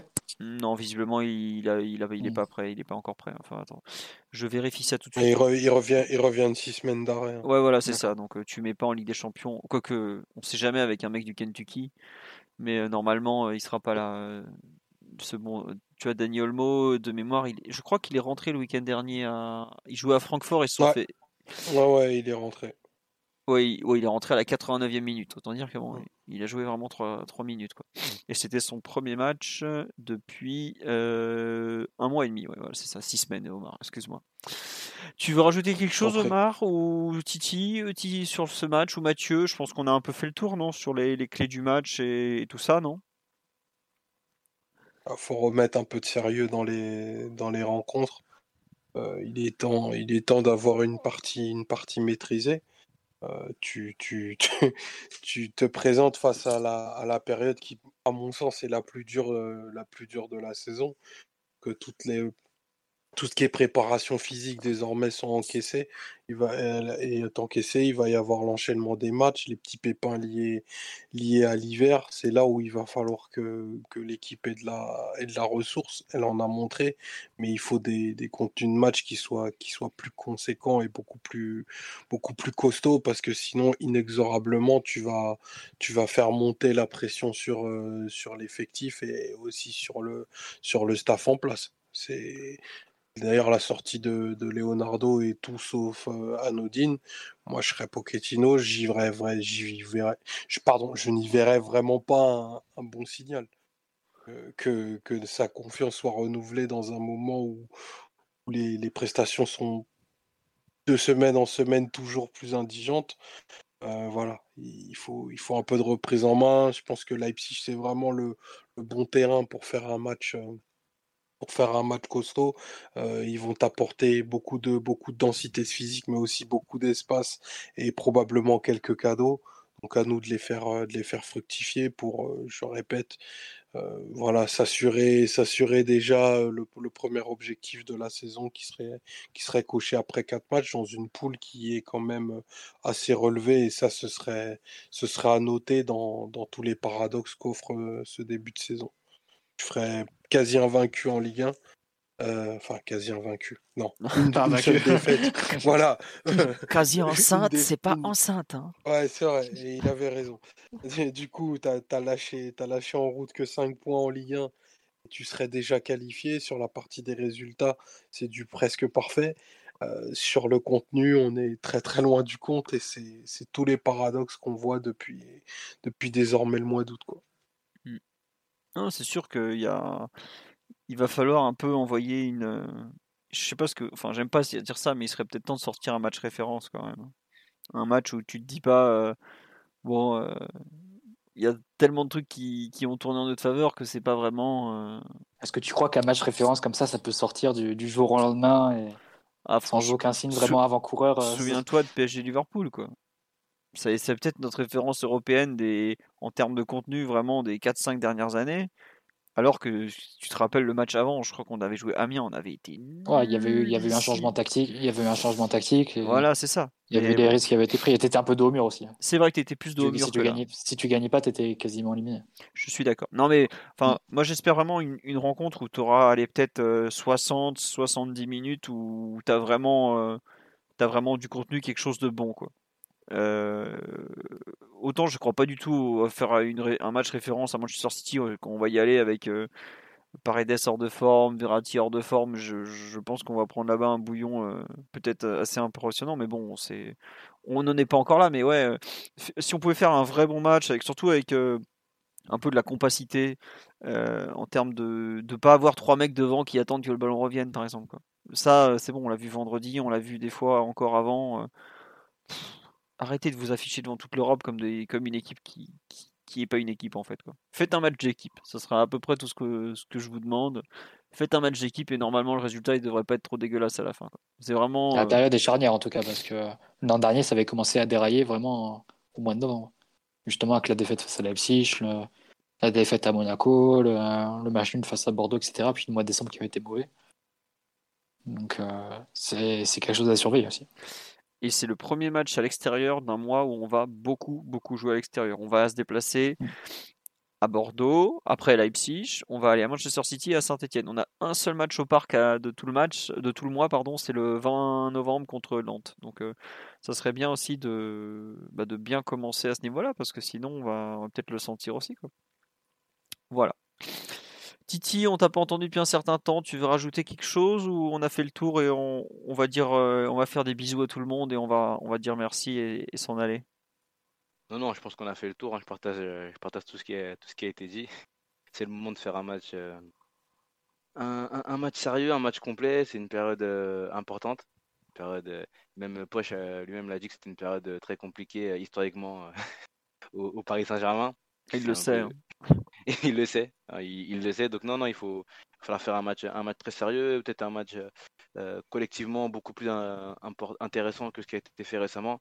Euh, je pense que nos, nos, matchs sont, sont, très attendus, même si demain il n'y a pas, y a pas Messi, peut-être qu'il y aura un peu moins de, un peu, un peu moins de viewers, mais voilà, nos matchs sont très attendus. Il serait, il serait temps de donner euh, à ces gens-là une, une, bonne partition et un, un, bon match du Paris Saint-Germain, qu'on voit des choses, qu'on arrive à sortir le ballon de façon, de façon intéressante, qu'on voit quelques, quelques circuits de passe, même si on n'en demande pas, pas, des masses non plus, mais voilà, euh, j'espère qu'il a, qu'il a pu travailler ce, euh, ce match-là, tout en sachant qu'il n'aura pas Marco, qu'il n'aura pas Paredes et qu'il va falloir sortir quand même ce ballon.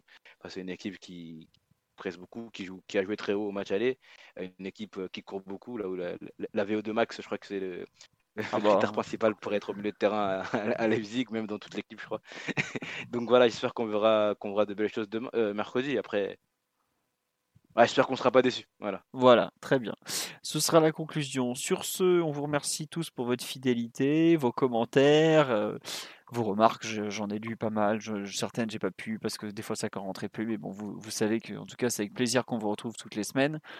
En théorie, le podcast de débrief sera jeudi soir, probablement en soirée. Hein, comme on verra euh, pour l'heure, faudra vérifier sur le site. Hein. En général, je l'annonce autour de 19h, 20h histoire qu'on ait un peu le, temps de, de se comment dirais-je de se de se cadrer caler par rapport à, nos soirées et tout ça, comment, comment on va s'y prendre.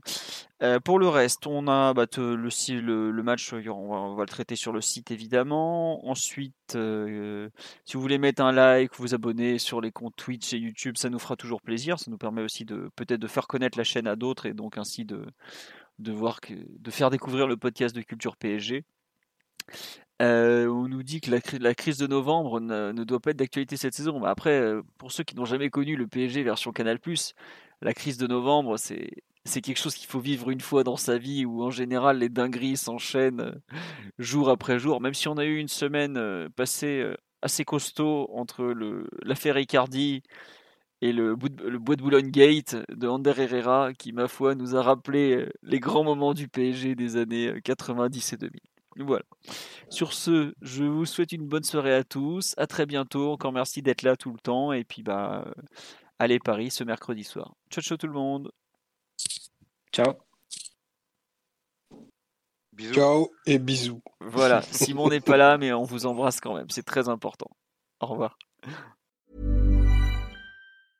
Normally, being a little extra might be a bit much, but not when it comes to healthcare. That's why United Healthcare's Health Protector Guard fixed indemnity insurance plans, underwritten by Golden Rule Insurance Company, supplement your primary plan so you manage out of pocket costs. Learn more at uh1.com.